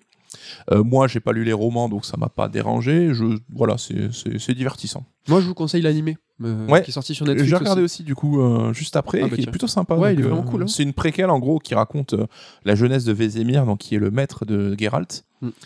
Et c'est plutôt sympa. Qui est devenu le sosie de Adam Smith. Adam Smith s'appelle? Non, c'est un, un économiste, Adam Smith. Adam Smith, euh, tu parles de Adam de Deus Ex, le Ouais, mec. euh, ouais, je sais plus quoi son nom de famille? Je crois qu'Adam Smith, c'est un économiste. Bref. Et voilà, je crois qu'on est bon hein, sur, le, sur le bilan en fait de nos vacances. hein. Voilà, on fait notre petite thérapie, on vous explique qu'est-ce qu'on a fait pendant ces Des vacances chargées, des vacances chargées. On a, on a joué, on a maté des trucs. Il est l'heure de l'interlude top 3, le, le fameux et célèbre. On, on dit bonjour à tous ceux qui nous rejoignent maintenant, hein, qui ont sur- sauté au timecode. Euh, un interlude thématique, un petit peu, aujourd'hui, euh, parce qu'on va vous parler des projections 2022. C'est quoi les projections 2022 Alors projection, prédiction, voilà, c'est qu'est-ce que on, on imaginerait pour cette année. On va parler donc de trois événements. Ça peut être varié, hein, des trucs de l'industrie, des sorties de jeux et tout, qu'on imagine qui vont arriver cette année. Donc on trouve euh, l'exercice un petit peu rigolo. Alors, ces trucs marrants, c'est que hier, tu, on se à chaque fois, on, on partage pas nos top 3 pour qu'il y ait un petit peu de surprise, hein, qu'on essaye de rigoler ensemble. Euh, mais hier, tu m'as montré un truc, je sais pas si tu l'as conservé. Moi, Oui. Tu l'as conservé cool. Ce sera mon Mais moi, il y en a deux que j'ai fait sauter, euh, donc je les dis pas parce que je- peut-être que tu vas. Mais il y a depuis qu'on prépare cette émission, il y a des actus qui sont tombés et qui ont confirmé des trucs. Et euh, je suis deg parce que ça, là, moi, dans mon top 3, il y a peut-être euh, aucun qui va se passer. Alors Alors tu nous les partageras peut-être après, ça peut être ouais, toujours rigolo. peut-être. Allez, go sur euh, ton top 3. Je euh. commence par le plus vraisemblable, et c'est lui justement où l'actualité est venue me rattraper. hein. Je parlais de l'annonce du prochain jeu d'Hideo Kojima. Donc ça fait un moment que Death Stranding est sorti. Maintenant, il faut y aller, comme on dit. et genre, vraiment, euh, sans mentir, hein, euh, 40 secondes après que j'ai écrit ça, on a eu le tweet, le post Instagram de Kojima qui montrait un, un dossier de son PC avec écrit nouveau projet dessus. J'ai la capture d'écran qui montre que tu l'avais fait avant. Donc euh, c'est vraiment euh, certain maintenant qu'il sera annoncé cette année. Et donc, on a cas, hâte. il faut. Ah, hâte de ouf. Bah, tu te mouilles un peu quand même. Tu crois qu'il va aller. C'est de la SF euh, Il va pas. euh, Je pense que c'est de la SF parce que j'ai l'impression que c'est son délire. Death Mais Stranding 2 j'espère pas. J'ai envie qu'il me surprenne comme il l'avait fait avec Death Stranding, un nouvel univers, un nouveau gameplay. En revanche, le petit dossier donc euh, qu'on a vu, euh, capture d'écran de Kojima, il y a écrit euh, nouveau projet. Nouveau... euh, si c'est un film ou une série, t'es C'est vrai que on a vu Kojima Prod, ils sont en train d'ouvrir un petit peu le prisme hein, et qu'ils s'interdisent pas d'aller sur ces domaines-là. Ils ont ouvert une branche. euh, US, ouais, US. Kojima Prod euh, aux US. Euh, Californie même. Ouais. Alors je serais un peu déçu parce qu'évidemment c'est que c'est plus sur le jeu vidéo que j'attends Kojima. Après je suis curieux de le voir justement sur le domaine de la série, de l'animé, voir ce qu'ils vont faire un petit peu. Mais j'espère quand même que c'est un jeu quoi. Après, si c'est série animée, j'ai quand même cru comprendre qu'il voulait un peu dérouler l'univers de peut-être des jeux qu'il avait déjà produits. Donc là, il y a que ouais. Stranding. Créer de l'univers et prolonger l'univers. Donc pourquoi pas un animé Death Stranding Ou- quoi. du futur projet. Mm. À voir. En tout cas, pour toi, voilà, c'est Coco qui balance son Coco qui revient dans le game. Alors moi, mon top 3 euh, des euh, projections et événements qui vont arriver, c'est les NFT vont mourir pour nous, mais continuer d'exister pour les autres. Je l'explique. C'est que on le dit souvent, nous, le jeu vidéo qu'on traite dans Red Alert, qu'on traite même avec Sœur d'édition dans les bouquins, c'est pas tout le jeu vidéo. On couvre pas tout le jeu vidéo. Et en fait, euh, les NFT, de ce que j'en comprends, en tout cas entre nous, c'est que les NFT, euh, le- notre, euh, notre catégorie de joueurs, on n'en veut pas en fait. Ouais. On veut pas. Et pour nous, dans nos cercles, dans nos médias, dans nos timelines de Twitter et tout ça, j'ai l'impression que ma timeline, c'est un petit peu la vôtre aussi. Ben, moi, ce que je dis, c'est que ça va mourir. C'est-à-dire que euh, ça, on va plus en parler, on n'en veut pas dans nos jeux, euh, donc ça, ça va forcément crever. Mais ça veut pas forcément dire que les NFT vont mourir dans le jeu vidéo. C'est juste qu'ils vont arrêter d'exister pour nous. Mm. Un exemple, tout bête, Roblox. Roblox, on n'en parle jamais. Sauf que Roblox, en fait, c'est un truc de malade. Un, un exemple, le studio avait une capitalisation de 45 milliards, donc c'est six fois Bethesda à la valeur de rachat de Microsoft, la première journée. Donc ça, c'était à l'entrée en bourse en mars dernier. Roblox, ouais, c'est un jeu un peu euh, communautaire. euh, Exactement, c'est du Minecraft euh, cross euh, création de jeux, euh, metaverse façon euh, Fortnite. Aujourd'hui, c'est devenu le terrain de jeu d'absolument tous les adolescents. Il y a un an, hein, c'était 100 millions de, de joueurs actifs en même temps. Enfin, c'était vraiment, c'est un truc de malade. Le studio Roblox, hein, ce mois-ci, hein, je dis pas euh, il y a 1000 ans, hein, là c'est 30 milliards. Ce que je veux dire, c'est que Roblox, est-ce- qu'on en parle? Est-ce que c'est un sujet? Non, c'est un sujet qui est mort pour nous, ça n'existe pas. Ouais, tu c'est- as appris l'existence de, cette, de ce jeu il y a quoi? C'était quoi Il y a un an ou Ouais. deux, euh C'est ce que je veux dire avec les NFT, c'est que les NFT, ouais, je vois ce que tu veux dire. je pense que ça va crever dans nos cercles, mais ça va continuer d'exister pour les autres. Ouais, Et- nous a- vous attendez pas une chronique sur les NFT chez nous, a priori, Non. parce qu'on n'y capte pas grand chose et ça nous intéresse pas trop. Et les NFT, tu vois, euh, on peut euh, craindre euh, des dérives, mais Roblox, c'est pareil, hein, il y a des trucs de show, il y a des dérives, euh, et pire que des boursicoteurs, tu vois, qui jouent avec euh, de l'argent dans les NFT. Ouais, On parle histoire de. Ouais, Vas-y. Il y a de contenus porno qui sont cachés, euh, de trucs assez graves avec des mineurs, des droits d'auteur, des marques qui recrutent, donc Target qui va faire des petits jeux. Franchement, c'est un truc de malade, c'est un puissant fond de sujets polémiques et tendancieuses. Et ce que je veux dire, c'est que nous, dans nos cercles, dans nos médias, dans nos jeux, on n'en parle pas. Et je pense que les NFT vont aller dans, ce, dans cette direction, bien que, à la différence de Roblox, c'est que j'ai l'impression que Roblox, ça vit, mais ça nous intrigue pas, ça nous fascine pas. Les Mhm. NFT, on n'en veut pas, mais on en parle tout le temps. Et je me demande si la meilleure arme, en tout cas nous, hein, pour, ne, pour déjouer les NFT, ça serait d'arrêter d'en parler. Parce que euh, finalement, euh, laisser, on les veut pas dans nos jeux. bah, si on les veut pas et qu'il y a des features dans nos jeux qui arrivent, ben, on, on les téléchargera pas, on n'y jouera pas, on n'achètera pas des NFT. Perso, je connais personne qui a des NFT autour de moi. Euh, mais finalement, ben, il y a continue d'avoir une espèce de fascination pour nous, hein, les médias et tout. Avec ça, c'est la seule tru- c'est le seul truc qui me fait dire que je vais peut-être me gourer. Ouais, non, mais c'est le topic du moment, mais comme tous ces sujets-là, on sait que tout le monde en parle pendant deux mois, puis après, ça, ça passe à autre chose, quoi. Voilà pour mon top 3. Allez, go pour ton top 2. Mon top 2, c'est qu'en 2022, on va connaître une annulation d'un gros jeu Ubisoft. Une annu- ouais. Alors, je ne dis pas lequel, parce qu'il y a plusieurs candidats. L'actu euh, euh, te rattrape aussi un peu, non? L'actu me rattrape un petit peu. Un jeu de pirate. Bah non, mais il y a Skull and Bones et BGE2. On sait que les deux devs apparemment sont un petit peu compliqués. En tout cas, c'est des devs qui ont duré depuis un moment et des jeux qui ont peut-être eu du mal à trouver leur, leur voie. Et euh, à un moment, ça peut pas durer éternellement non plus. Donc, euh, soit les jeux ont été repris en main et peut-être que ça se passe bien maintenant en coulisses, on ne sait pas trop. Et je pense que un des deux, au moins, il y en a un qui va pas arriver au bout, quoi. En tout cas, BGE2, on ne sait pas s'il est euh, frisé, enfin s'il est stoppé, parce que comme tu dis, hein, un jeu qui continue d'être développé, c'est un, un jeu qui continue à coûter cher. Skull and Bones, on parlait d'actu qui nous rattrape. On a appris que le game director, euh, là, venait de partir alors qu'il était en place depuis plusieurs années. Mm. C'est compliqué et je suis assez d'accord avec toi. Il y en a un des deux qui va. Après, Skull and Bones, apparemment, c'est que si le jeu est annulé, Ubisoft doit rembourser beaucoup d'argent à, À l'État, à l'État. Ouais, canadien, je crois. Non, c'est à. Ah non, c'est ceux, ils sont en Asie, eux. C'est à Singapour, non, je crois. Je Ouais, t'as raison, je suis pas certain. Donc euh, y a, ils ont cette épée de Damoclès qui fait qu'ils poursuivent coûte que coûte. Donc euh, peut-être qu'ils iront au bout malgré ça. Ouais, je suis assez d'accord avec toi. Donc BGE2 ou Skull and Bones, ou peut-être d'autres. Peut-être les deux. peut-être les deux. Pour toi, pour ton top 2, mon top 2, moi, des projections 2022, je pense qu'il y aura une grosse, grosse consolidation. Donc, Oh. c'est euh, la mode, hein, donc consolidation, des rachats, des fusions, ce que vous voulez. Et là, en plus, moi, je, je, je, je vais un peu mouiller, c'est que je pense qu'il y aura une consolidation japonaise. C'est Ah, que je pense que, euh, tu vois, les fantasmes de Microsoft qui rachète Sega ou Microsoft qui rachète Nintendo, machin, j'y crois pas trop. Je pense qu'à terme, ça c'est possible, mais très prochainement, dans les dix prochaines années, ou en tout cas l'année prochaine, je pense plus que c'est des Japonais qui vont se s'acoquiner entre eux. Je pense que c'est jouable. Et euh, s'il faut aller encore un peu plus loin, je mise sur un Konami Sega. Konami, Sega. Konami Sega. Ouais, en fait, deux sociétés qui ont des intérêts hors jeu. Les deux, bon, Sega s'éloigne un petit peu de l'arcade, mais Konami ont, des salles de jeu, ont des salles de sport. Deux sociétés qui ont des intérêts mobiles. Alors tout à l'heure, je parlais du jeu vidéo qui existe pour nous, et t'as le jeu vidéo qui n'existe pas pour les autres. Ben, le jeu mobile, tu vois. Le jeu mobile, euh, euh, la presse qu'on consulte, nous les premiers, tu vois, on a parlé de Fantasian, c'était exceptionnel. Mais le jeu mobile, c'est juste le marché dominant, et tout le monde euh, s'en branle. Enfin, nous, on n'en parle pas, mais ça reste, ça existe. Mhm. Mais Konami et Sega, ils ont un grand, ils ont un intérêt extrêmement fort sur le mobile et je, peux, je pense qu'il peut y avoir des consolidations sur cet intérêt-là. On a vu le Zynga racheté par Tech2 euh, pour 11 milliards. On peut, euh, tu vois, là aujourd'hui, on a peur. Attention, les NFT, attention, euh, Rockstar va faire du jeu mobile. Rockstar fait déjà du jeu mobile, mais Mhm. c'est juste que, à mon sens, en tout cas, le petit mot sur euh, Tech2 euh, Zynga, c'est qu'ils vont continuer à faire ce jeu qui n'existe pas pour nous. Ils vont continuer à développer du jeu mobile, mais euh, à mon sens, hein, il y aura toujours des gros jeux Rockstar, il y aura toujours des gros jeux Oui, Tech2. oui, bien sûr. ouais. Voilà. Et c'est marrant, c'est que Konami et Sega, c'est vrai qu'ils ont quelques convergences sur le côté aussi. On délaisse un peu nos gloires d'antan pour changer de braquet et appuyer sur d'autres licences. Après, ça ferait hors Sega, Samy, Atlus, Konami, quoi. C'est euh, Ouais. Ça serait un gros truc. hein. Ah c'est ouais, marrant parce qu'il y a Capcom hein, qui reste indépendant envers et contre tout depuis des années, là où tout le monde euh, pense qu'ils seraient rachetés parce qu'ils ont eu des années de galère. Là, tout va bien, mais tant mieux. Mais c'est Après- vrai qu'il y a moi, Platinum, j'aimerais bien se faire racheter parce que. Ouais, mais tu vois, euh, hors Japon, euh, les petits studios, je les vois bien aller euh, chez euh, plutôt la Chine. Tu vois, alors ils s'entendent Oui, pas super bien.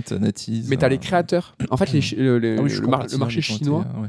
tu vois, ils, ils aiment bien chercher les créateurs. Mais les grosses sociétés, Chine-Japon, je sais pas, US-Japon, je sais pas. En tout cas, voilà, ce que je dis, moi, c'est plutôt Japon-Japon, Konami Sega, j'ai piffé. Mais je pense une consolidation Jap pour 2022. Ton top 1.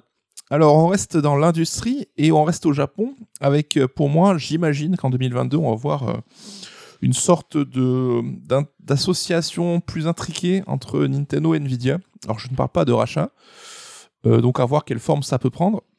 Donc Nvidia, c'est la boîte bien connue qui développe des cartes graphiques, donc c'est une boîte américaine.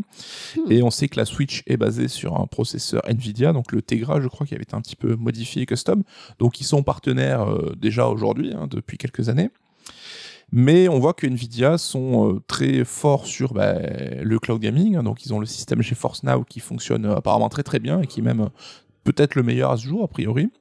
On sait qu'ils ont fort aussi bah, sur leur système le DLSS, donc c'est ce qui, ce qui permet leur carte graphique, c'est-à-dire que tu peux en gros, hein, de ce que j'en ai compris, tu peux upscaler ton jeu en 4K, donc euh, par euh, intelligence artificielle. Donc tu peux avoir un jeu en 4K, même si tu n'as pas forcément les ressources pour le faire tourner en tant que tel. euh, Il va chercher de la native. ressource tout seul en fait. Voilà. Et ça, je pense que c'est deux fonctions qui pourraient carrément coller avec une Switch euh, 2.0. Oh Donc avoir justement bah, cette technologie 4K, mais sans avoir un hardware forcément aussi puissant que, que ça, et ce cloud gaming. Donc, euh, alors, il y a quelques années, je t'aurais dit, non mais Nintendo avec une boîte euh, US, jamais ça arrivera, mais on voit qu'avec euh, Illumination et Universal, bah, il y a eu des tractations. Il y a le président de Illumination, donc la société qui bosse sur le film Mario, bah, qui est rentré au bord de Nintendo. C'est quand même euh, un truc pas rien, assez ça. ouf. Et je verrais bien un truc comme ça avec Nvidia. Tu vois, pas un rachat, mais peut-être des échanges d'actions, d'avoir quelqu'un d'Nvidia qui s'invite au bord de Nintendo, et donc qu'il y ait ces rapprochements qui, euh, qui soient plus intriqués, parce que j'ai l'impression qu'ils ont des intérêts Quoi. Ah, c'est pas bête. Franchement, c'est pas mal. Et puis tu nous as glissé un petit peu une, Nintendo Switch 2 quand même. Ah. Non, mais ouais, voilà, mais dans, je sais pas, Pas 2, deux- 3, 4 ans, je Pas ne sais 2022 Je pense pas qu'elle sortira en 2022, mais peut-être que les premières graines seront plantées. cette Bah, Ça, c'est un truc que je voulais dire aussi. C'est euh, Nintendo ne fera pas de hardware en 2022. Et il y a des rumeurs là très récemment qui, qui ont dit euh, pas de hardware, pas de hardware. J'y crois pas mal. En tout cas, mon top 1 reste dans le hardware. Je pense qu'en fin 2022, à Noël, sera annoncée une PlayStation 5 Slim Oh, déjà Et attention, pas une PlayStation 5 Pro, une PlayStation 5 Slim. C'est-à-dire que je pense qu'il y a vraiment encore des grandes, grandes difficultés. Enfin, c'est pas je pense, j'en suis sûr, il y a de grandes difficultés euh, d'approvisionnement. Il y a des difficultés euh, de- d'achat euh, de matières premières, de, de Mm. composants. Il y a euh, une chaîne de production qui peut être optimisée. Et il y a surtout un grand problème de logistique. C'est-à-dire que si euh, les consoles étaient plus petites, si les boîtes étaient plus petites, étaient moins lourdes, ça pourrait en fait euh, bénéficier à ben, faire transvaser des, des milliers de consoles d'un continent à un autre. C'est quelque chose qui coûte très cher et la logistique, là, ne fait qu'exploser euh, depuis la pandémie. Euh, c'est quelque chose qui est très important, le fret. C'est pour ça que je pense que, quitte à avoir euh, des, des soucis en fait à faire des approvisionnements de consoles, Sony va dire bah, là c'est la Slim. Rappelez-vous les Slim de l'époque. Toutes les consoles ont connu des Slim. Ouais, je sais plus à quelle échéance elles arrivaient, parce que c'est vrai que ça fait deux ans, là, c'est pas non, énorme. hein. c'était bien plus tard. Parce que là, je pense plus, comme on dit, c'est l'occasion. Oui, c'est réponse. euh, C'est que là, quitte à galérer, à- quitte à optimiser la chaîne de prod et surtout euh, ben, le poids, tout ça, restructurer la console, mais le faire au plus vite pour euh, essayer de fournir plus de consoles. C'est osé, j'y crois pas trop, euh, je l'ai mis là, mais pourquoi pas. Mais ouais, pourquoi pas, parce que c'est vrai que la PS5 était quand même assez mastoc, hein, c'est un- une grosse, grosse brique, et Ah oui. surtout moi, perso, je la trouve un petit peu moche. Donc euh, ce modèle un petit peu euh, plus réduit, bah, ça leur donnerait l'occasion aussi de la, de la redesigner un peu. Ouais. J'ai pas l'impression qu'il y ait grand monde qui soit satisfait du design, hein. j'ai pas vu trop de mecs dire elle est trop belle et tout. Et là, ça serait plutôt, tu vois, un besoin pratique qui irait. euh, Mm. Ouais, ouais, ouais, ça me paraît pas déconnant. Et ben voilà, euh, pour cette inter- interlude top 3. hein. C'était formidable. N'hésitez pas à nous balancer le vôtre. hein. Qu'est-ce que vous pensez qui va se passer en 2022 On va attaquer la seconde partie de l'émission qui sera finalement assez costaude. hein. On est déjà à une heure d'émission. voilà, les bonnes résolutions, on fait long feu. Alors là, en tout cas, euh, l'idée, c'est de vous parler de nos attentes pour 2022, des jeux que vous retrou- retrouverez chroniqués dans Red Alert ou même dans EX, hein, quand on parle d'un gros jeu d'actu en long, en large, en travers, euh, dans les émissions. Euh, donc hors surprise, hors jeu indé qui va Ouais. sortir, euh, les envies intempestives. Ce qu'on imagine, quoi. Donc, euh, il y aura peut-être des gros jeux qu'on citera pas parce que c'est pas forcément des jeux qui nous branchent Voilà. à nous et qu'on, dont on parlera pas forcément dans l'émission. C'est le programme, en tout cas, des émissions de CERD. Sortez les agendas, c'est l'occasion un petit peu de faire un petit peu le planning. Qu'est-ce que va- vous allez pouvoir acheter mois par mois Donc il va y avoir une première partie avec les jeux qui sont datés, Mhm. une seconde partie avec les jeux non datés et une troisième partie avec les mentions. hein, juste histoire de dire on les attend mais on sait pas pourquoi ni comment. On commence en janvier avec Légende Pokémon Arceus qui sort le 28 janvier. C'est, demain, ça. C'est demain. Euh, Ça c'est plus pour moi, je crois. T'auras- t'auras- je suis sur une curiosité. Oui, je, je jetterai un œil, mais presque un peu curiosité euh, malsaine à voir. euh, Est-ce que ça rame Est-ce que c'est moche? T'es comme Infinite, comme Halo Infinite. Ouais. Tu veux voir la, la, la dépouille. Alors, Mais ouais, je suis pas un, un gros Pokémaniac. t'es pas un. J'avais fait le premier à l'époque et tu vois, j'avais joué 2-3. Non, j'ai joué 4-5 heures à épée bouclier quand même, mais euh, Voilà, je, je testerai, mais je suis curieux de- d'avoir ton avis. Ouais, moi je suis plutôt chaud, donc je rappelle euh, 28 janvier. Truc un petit peu rigolo que quand j'ai fait ce, ce planage, c'est que je me suis vraiment penché sur le nom des jeux, et là il s'appelle Légende au pluriel, Légende Pokémon 2. Arceus. Est-ce Début d'une nouvelle série? Je ne sais pas. Si ça fonctionne bien, qu'est-ce que c'est, qu'est-ce qu'il en est? Voilà, petit détail rigolo. On passe en février avec Sifu qui va sortir le 8 février, un jeu développé par Slowclap, un studio français. Rappelez-vous, euh, Slowclap, et c'est les gens qui étaient derrière Absolver, un jeu de bagarre déjà très technique, hein, où euh, voilà, mettre une droite c'était pas si évident. Qui était un peu original, c'est une sorte de MMO de jeu de baston en fait. C'était chelou. Alors, avait, c'est multi, ouais. Ouais, mais qui avait quand même eu bonne presse justement sur le volet baston, animation, euh, euh, découpage des mouvements et tout. Donc euh, ils ont a priori su capitaliser sur cette force pour faire un jeu dédié autour de ça. L'amour des arts martiaux en tout cas. Ouais, mais je suis très très chaud aussi. C'est le 8 février, c'est Sifu. On reste en février avec Horizon Forbi- Forbidden West le 18 février par Guerrilla Games. On est aux Pays-Bas là, encore une fois. Le gros jeu de la PS5 en ce premier semestre, la suite d'un succès surprise. Ouais. Donc euh, on est tous un peu curieux. Très- Même si euh, je suis pas ultra excité pour le moment, je l'avoue.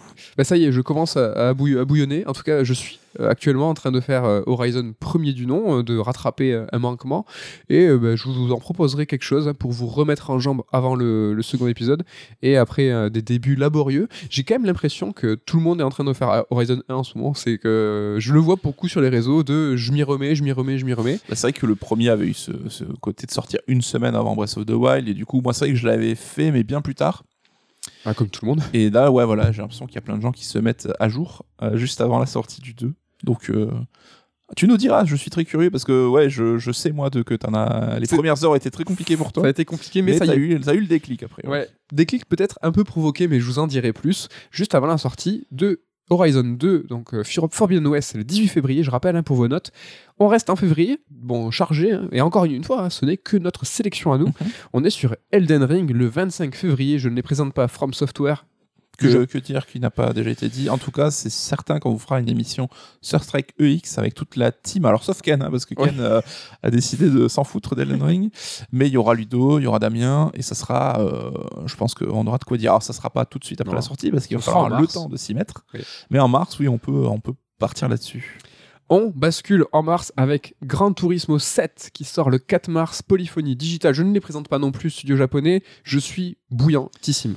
Je suis un peu osef, mais je sais que toi, le passionné de jeux de voiture, Ah ouais, t'as une envie de Gran Turismo, en fait. Je Ah pense que ouais, c'est ça, hein. il y a un manquement. euh, Mais j'ai envie de, de revoir euh, la gloire de, Gra- de Gran Turismo revenir. Rappelez-vous, euh, c'est quand Gran Turismo était un jeu populaire, un jeu. Quel claque, le premier Ah. et le second.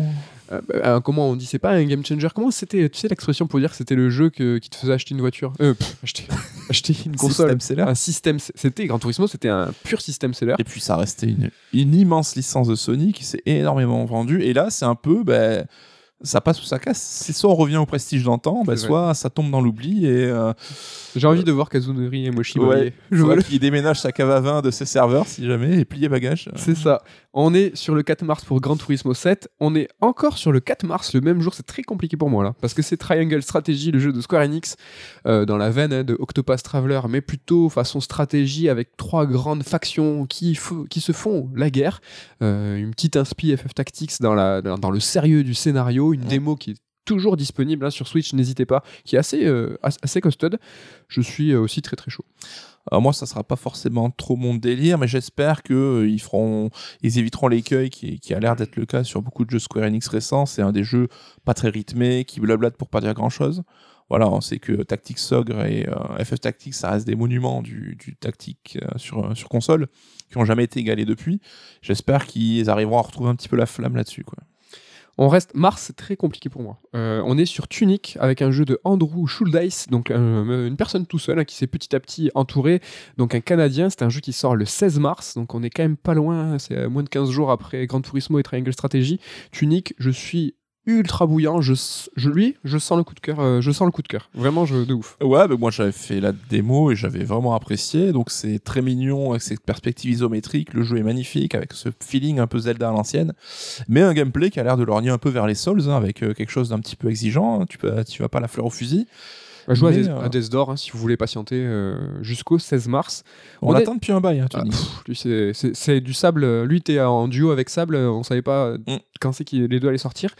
On reste en mars avec Stranger of Paradise Final Fantasy Origin qui sort le 18 mars. Est-ce que c'était un... lui Alors lui, il est, pourtant dans notre planning parce qu'il y a de la, il y a de la, curiosité. Ouais, bah c'est c'est quand même un FF, un spin-off de FF. C'est euh, un peu le Nioh de Square Enix qui est censé revenir à la source de la mythologie du premier Final Fantasy.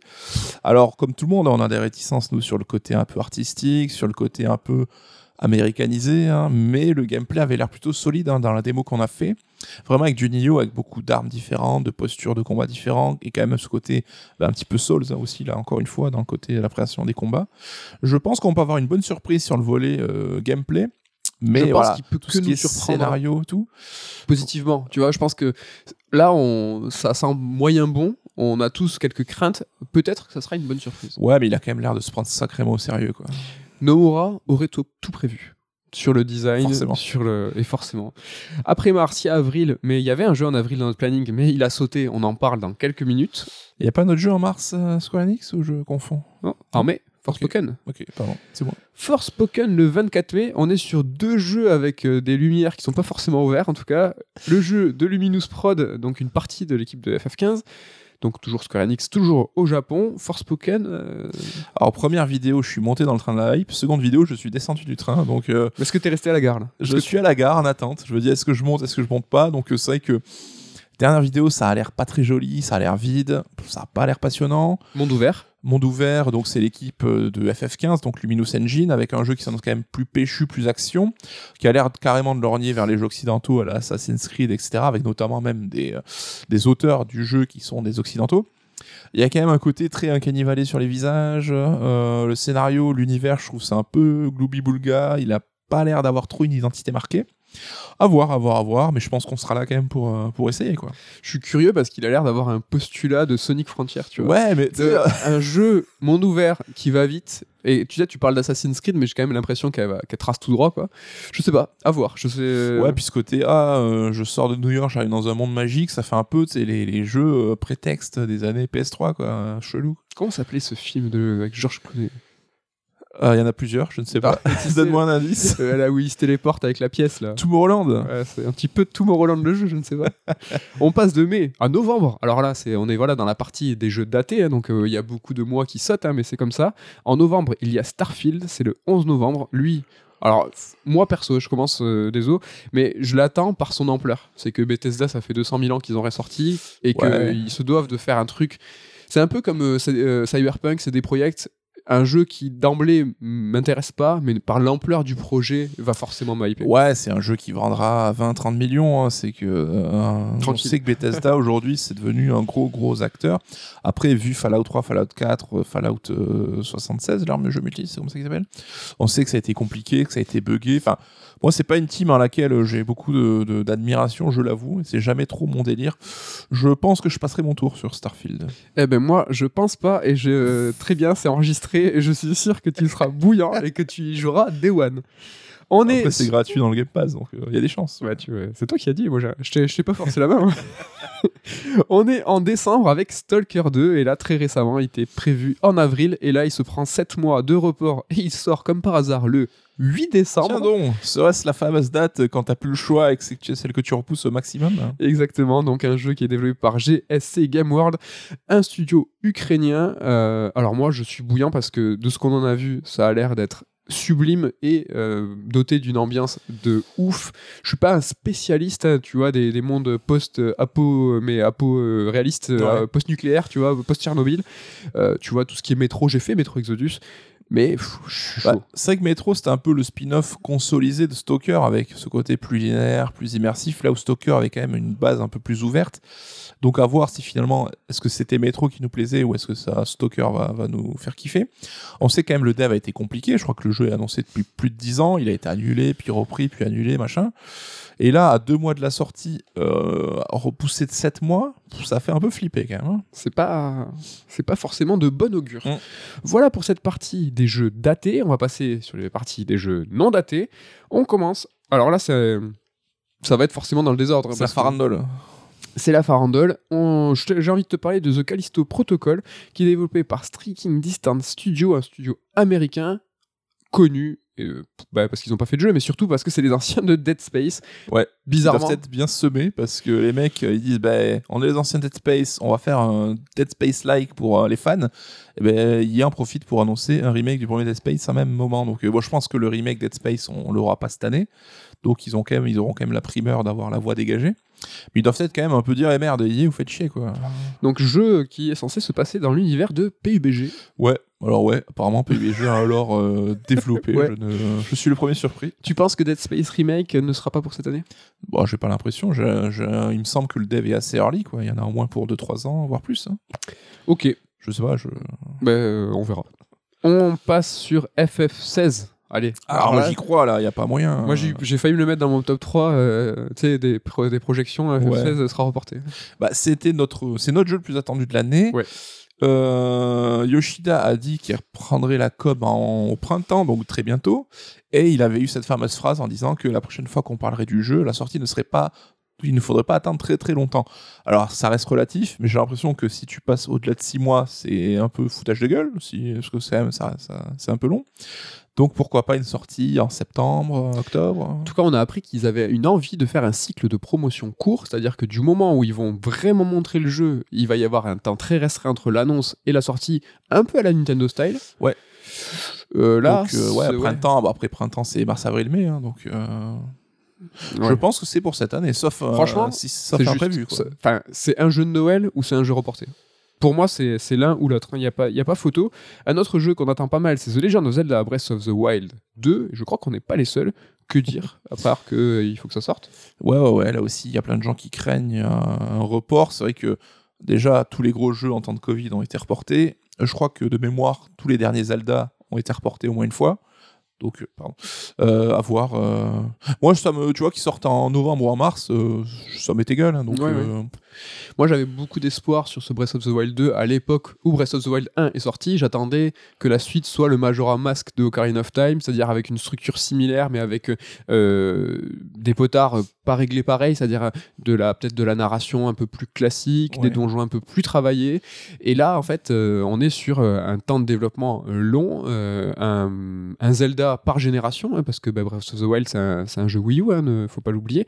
Là, on va avoir un vrai jeu Switch. ça fait 5 ans quand même hein, qu'il est en dev. Ben, on est euh, à l'ancienne, hein, c'est le Zelda qu'on attend, et euh, c'est une politique volontaire ou involontaire, je sais pas, de Nintendo, mais là, franchement, c'est les grandes icônes, les grandes mascottes qui prennent leur temps, qui arrivent une fois par gène, et ça, enfin, c'est frustrant en tant que joueur, mais c'est aussi mortel parce que t'as cette impatience, et puis c'est, c'est ce, ce peaufinage des jeux Nintendo qui arrive, et tu fais, c'est parfait. Ouais. euh, ouais, puis là où on aurait pu craindre en Breath of the Wild Plus, tu vois, en disant, bah, ils ont révolutionné le, le monde ouvert, ils ont fait un jeu majeur, donc ils ont juste amélioré deux trois trucs pour faire une suite. Là, les 50 devs laissent entendre quand même qu'ils ont créé des nouvelles mécaniques, des nouvelles, euh, enfin, pousser un petit peu le truc plus loin pour en faire un vrai nouvel épisode et pas juste un jeu plus plus, quoi. Ouais, mais tu vois, dans les. Enfin, Ocarina of Time a créé, tu vois, un précédent. euh, Il y a eu tous les Zelda qui ont été calqués après sur, euh, sur ce modèle. Il y a eu Majora, en fait, qui a twisté le truc, mais qui a été développé en moins de deux ans. Donc, tu vois, ils étaient sous la contrainte. Bah, vous connaissez l'histoire, mais ce qui a donné ce jeu ultra atypique. Et après, chaque Zelda, il y avait toujours ce Zelda classique twisté avec le petit truc euh, Zelda en l'air, Zelda machin. Est-ce que là, je veux pas être l'oiseau de mauvais augure, mais est-ce que c'est pas Breath of the Wild dans le ciel Ou est-ce que tu as. euh, J'espère pas, j'espère pas. Ouais, mais bon, euh, c'est vrai qu'on a eu l'air, enfin, ils ont eu l'air de montrer quelques mécaniques de gameplay, en tout cas, qui apportaient quelque chose, à voir si ça sera pertinent Est-ce que les armes vont continuer à se, à se briser? Est-ce que euh, il va y avoir là, une, une série Breath of the Wild? Et puis à côté peut-être, je sais pas, d'autres jeux Zelda classiques, tu vois, avec des, des donjons, je sais pas. Je pense qu'on aura peut-être des remakes de vieux épisodes comme on l'a connu avec euh, Link's Awakening euh, en Ça parallèle. Hein. certains qu'on attend qui n'ont pas été annoncés encore. hein. Ouais. On, euh, j'allais te dire on reste, mais on reste rien du tout parce que c'est les jeux non datés. Ghostwire Tokyo, un jeu qui est lui plus ou moins euh, attendu pour le printemps, c'est le jeu de Tango Gameworks. Tango, yeah. Tango. Euh, donc on reste au Japon, hein, donc là, Ouais. voilà, chaque fois un petit peu euh, les jeux attendus. Euh, Mikami, Je suis pas ultra excité, mais à chaque fois, Mikami, ça reste euh, des jeux très solides niveau gameplay. Donc, euh, ça me fait peur là. C'est un jeu qui est vu en la première personne avec une direction artistique euh, ch- chelou, mais bon, ouais, intéressant. Vraiment sur le folklore des, euh, des légendes urbaines japonaises, tous les, les créatures, les yokai, les fantômes, etc. À voir, ça peut être une belle surprise en tout cas. God of War Ragnarok, Santa Monica, US Californie. Est-ce que, voilà. euh, Bah, chaud, après, là, comme Zelda, je crée un peu le God of War qui sera un petit peu pareil, mais un peu mieux. Ouais, mais Ça, sera, ça suffira à faire un bon jeu, un excellent jeu. hein. est-ce que c'est pas du Uncharted 1-2 plutôt? Et si le 1 était mortel et le 2 va être. euh, En tout cas, là, il y a eu la sortie du premier sur PC, j'ai revu des images et tout, c'est ouf, le jeu, il a pas vieilli, il est encore magnifique. Ouais. Rien que pour ça, déjà, on sait qu'on en prendra plein la gueule. Alors je sais pas si euh, je me fais influencer par certains membres de la rédaction pour ne pas le nommer Damien Méchery, mais euh, j'ai l'impression que God of War, euh, il y, a, y a un petit peu une mouvance de dire ouais c'était pas si ouf, alors que God of War c'était quand même un. Ouais, je pense que ça fait 4 ans qu'on l'a oublié, mais Enfin God of War. moi c'était mon jeu de l'année à l'époque et là d'avoir revu des vidéos et tout, je me dis waouh quand même ça envoie ça envoie quand même. Est-ce que ça sera tu parlais de Uncharted Uncharted 2, est-ce que ça sera le Last of Us 2, tu vois, avec vraiment une approche et un fond vraiment différent euh, du premier épisode En Je tout cas ils ont que ça quoi. Ouais, grave, je suis entièrement d'accord avec toi. On sait qu'ils ont un petit peu abandonné euh, l'ambition de faire une trilogie car les jeux étaient trop longs, trop, trop durs, à- trop coûteux à développer. Donc on est sûrement sur un diptyque. Et là, ça me va, je préfère ça que euh, attendre 15 ans pour avoir la fin d'une saga. Carrément. Eplectel Requiem, euh, donc second épisode hein, de- après Innocence, du jeu développé par Asobo France. C'est Bordeaux. C'est Bordeaux même, monsieur. C'est Bordeaux. C'est pas loin. Ben, on a adoré le premier épisode, le 2 a l'air encore plus ouf et il est magnifique, donc euh, envoie, envoie. Franchement, ça c'est clair. On, on accélère avec Planet of Lana, un jeu développé par Wishfully Suède cette fois. Euh, donc c'est un cinématique, un petit peu platformer, euh, inside, euh, enfin tout ce qui est Playdead, vous voyez un petit peu tout ce délire. Ça a l'air ultra beau, euh, ça a l'air... Enfin là, moi je suis conquis. euh, J'en suis. tu en, tu en es aussi un jeu avec euh, du high candy, comme on dit. Euh, c'est un jeu qui s'appelle Stray, où on, on- on joue, on incarne un chat. C'est développé par Blue 12 Studio. On est en France et on est à Montpellier. Alors même exclu, ne l'a-t-on pas reçu en des membres de l'équipe de développement il y a moultes années dans un Star Strike? Alors, je crois que c'est Star Trek 2 ou 3. C'est Ouais. vraiment l'un des premiers. On avait reçu. euh, donc, euh, alors, L'un des développeurs. l'un des élèves qui, à, à l'époque où euh, ça s'appelait euh, le projet HK. HK, ouais. Donc euh, bah, c'est cool de voir que bah, déjà le projet va arriver à son terme, ce qui est pas forcément évident dans le jeu indé. Ils se sont fait remarquer d'Annapurna et de Sony, donc euh, waouh, super classe. Et je vois plein de gens ultra chauds. Donc c'est vrai que jouer un chat dans un monde un peu cyber, euh, Hong Kong si, un peu, euh, euh, cyberpunk. un peu cyberpunk Ah, et tout, bah, ça annonce, euh, ça annonce cool. J'espère que ça va être quelques trailers qu'on a vu au-delà du fait que ça a l'air vraiment euh, très très joli, direction artistique incroyable, c'est ce changement de perspective qui a été pris super au sérieux, tu vois. C'est que vraiment, euh, quand t'es un chat, bah, t'es pas un humain et ça change tout dans ton appréhension de l'univers et de, de ce qui t'entoure. On va pouvoir snober les gens, on va pouvoir renverser des trucs, ça va être cool. et dire partout ça c'est chez moi. On passe à un truc un peu moins poétique, c'est Suicide Squad Kill the Justice League, un jeu de Rocksteady. Donc là on est à Londres, hein, euh, United Kingdom. Euh, là c'est peut-être moi plus que toi parce que t'as pas l'air supra chaud. Alors je suis même un peu, un peu froid, voire glacé pour le moment. Le jeu est très beau, mais ce côté euh, actionnaire, autant jouable en solo qu'à 4, me fait un petit peu peur. Moi je mise tout sur ma confiance en Rocksteady, un studio qui est incroyable, qui nous a donné des jeux vraiment mortels. Donc euh, je, suis comme toi, le principe me fait peur, mais je crois au studio. Un principe, on reste dans le même sur le prochain jeu, c'est Gotham Knights, qui est développé par Warner Bros. Montréal. Et là aussi, on est sur un jeu multi-solo. Ouais, donc là aussi, euh, un peu inquiété, mais bon, replonger dans l'univers de Batman, ça me donne envie en tout cas, donc euh, je suis en tout cas plus chaud de par l'univers. On passe sur quelque chose d'un peu plus euh, mineur dans le budget, mais vraiment majeur dans l'ambition. C'est Sea of Stars, développé par Sabotage. Euh, là, c'est le coup de cœur. hein, c'est la suite spirituelle du jeu The Messenger, hein, qui était un, jeu d'action en 2D à l'ancienne, mais qui est là sous la forme d'un JRPG.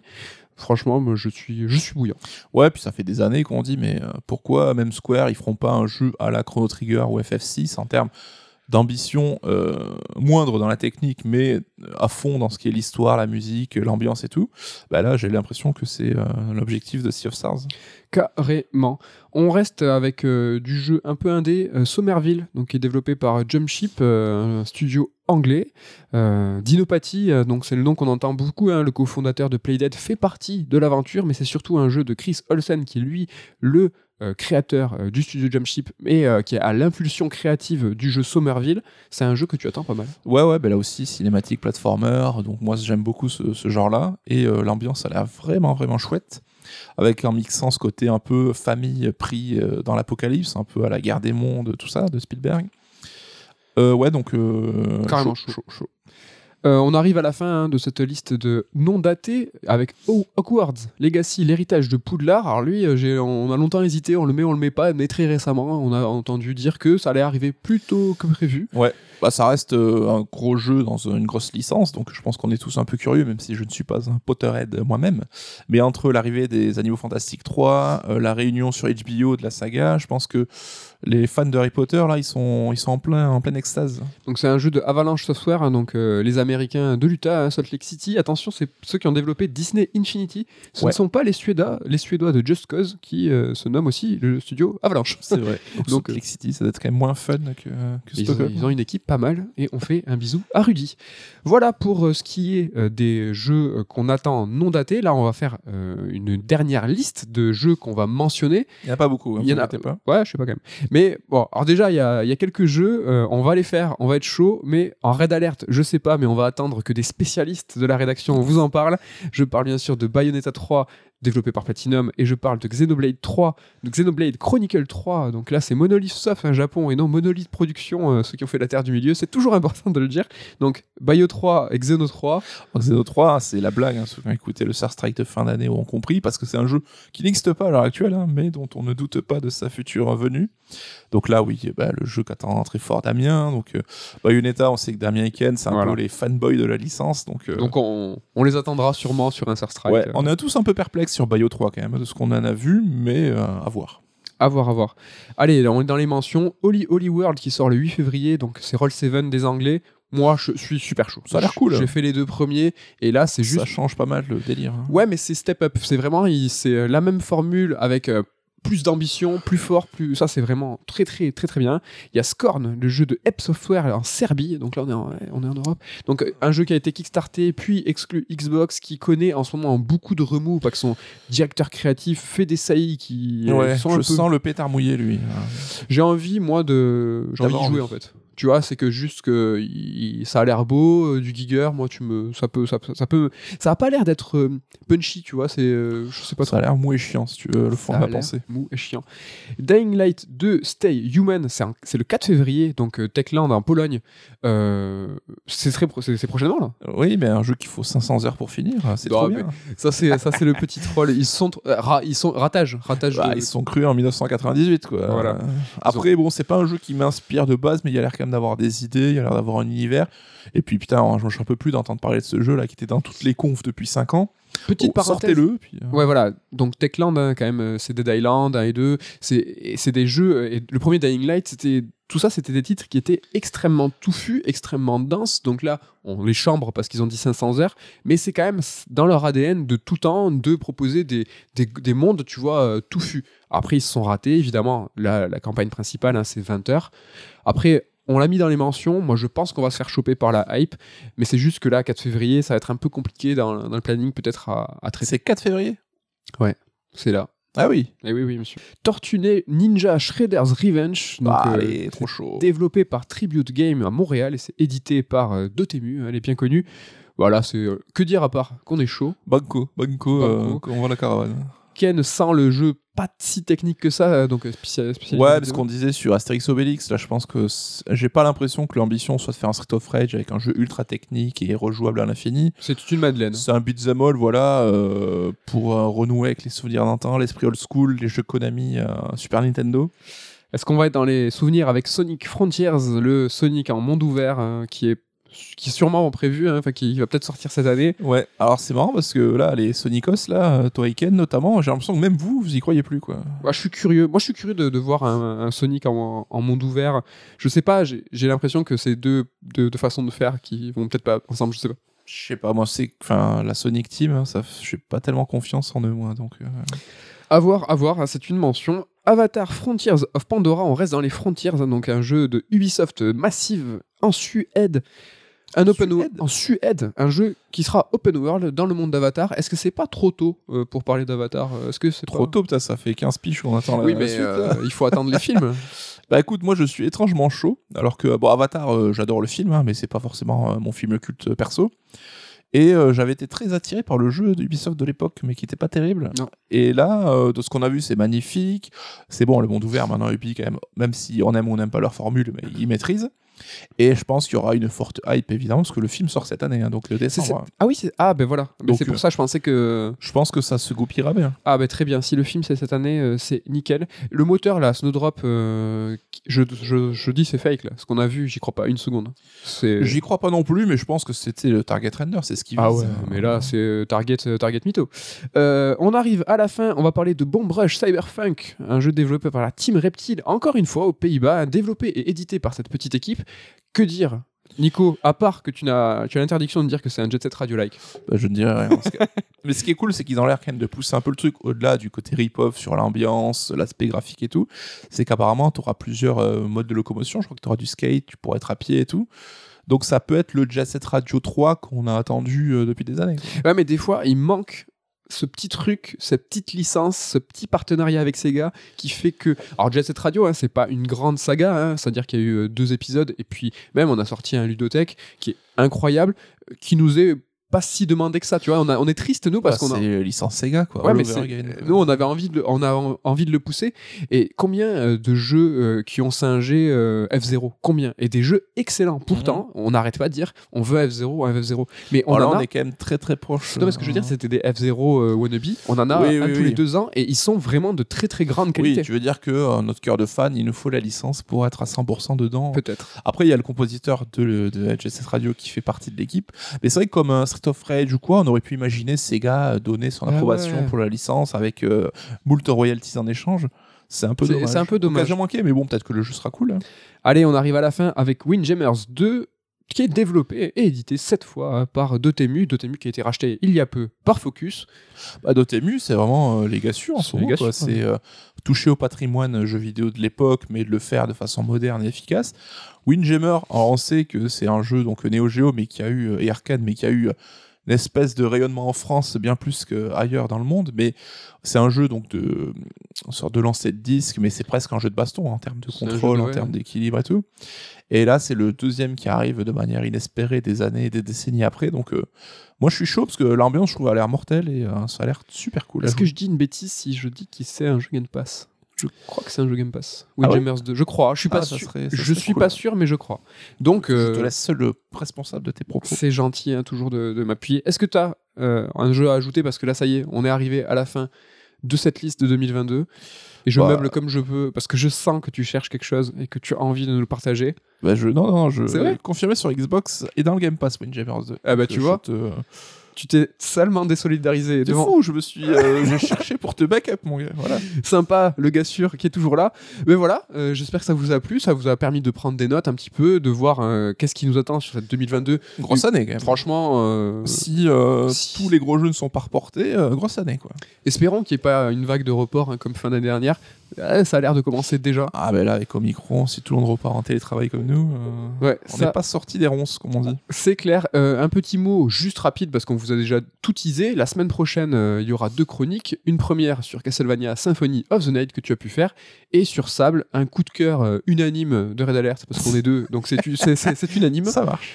Mais non mais tu vois bizarrement un titre qui a connu un accueil plus plus que mitigé et tous les deux on l'a vraiment adoré. Moi c'était du niveau top 3 donc vraiment je le je le surkiffe. Ouais. Et on- Après, le jeu a des gros gros problèmes, on en parlera aussi. Oui, mais bah, si, voilà, c'est pas un jeu qu'on pourra conseiller, mais je, je n'en dis pas trop, parce que parce que sinon on arrête. sinon on fait la chronique maintenant. et- On vous en dira plus la semaine prochaine, hein, l'occasion de faire la bise à toute l'équipe, de vous remercier encore pour votre fidélité et de vous dire à la semaine prochaine. Bonne rentrée à tous, bye bye.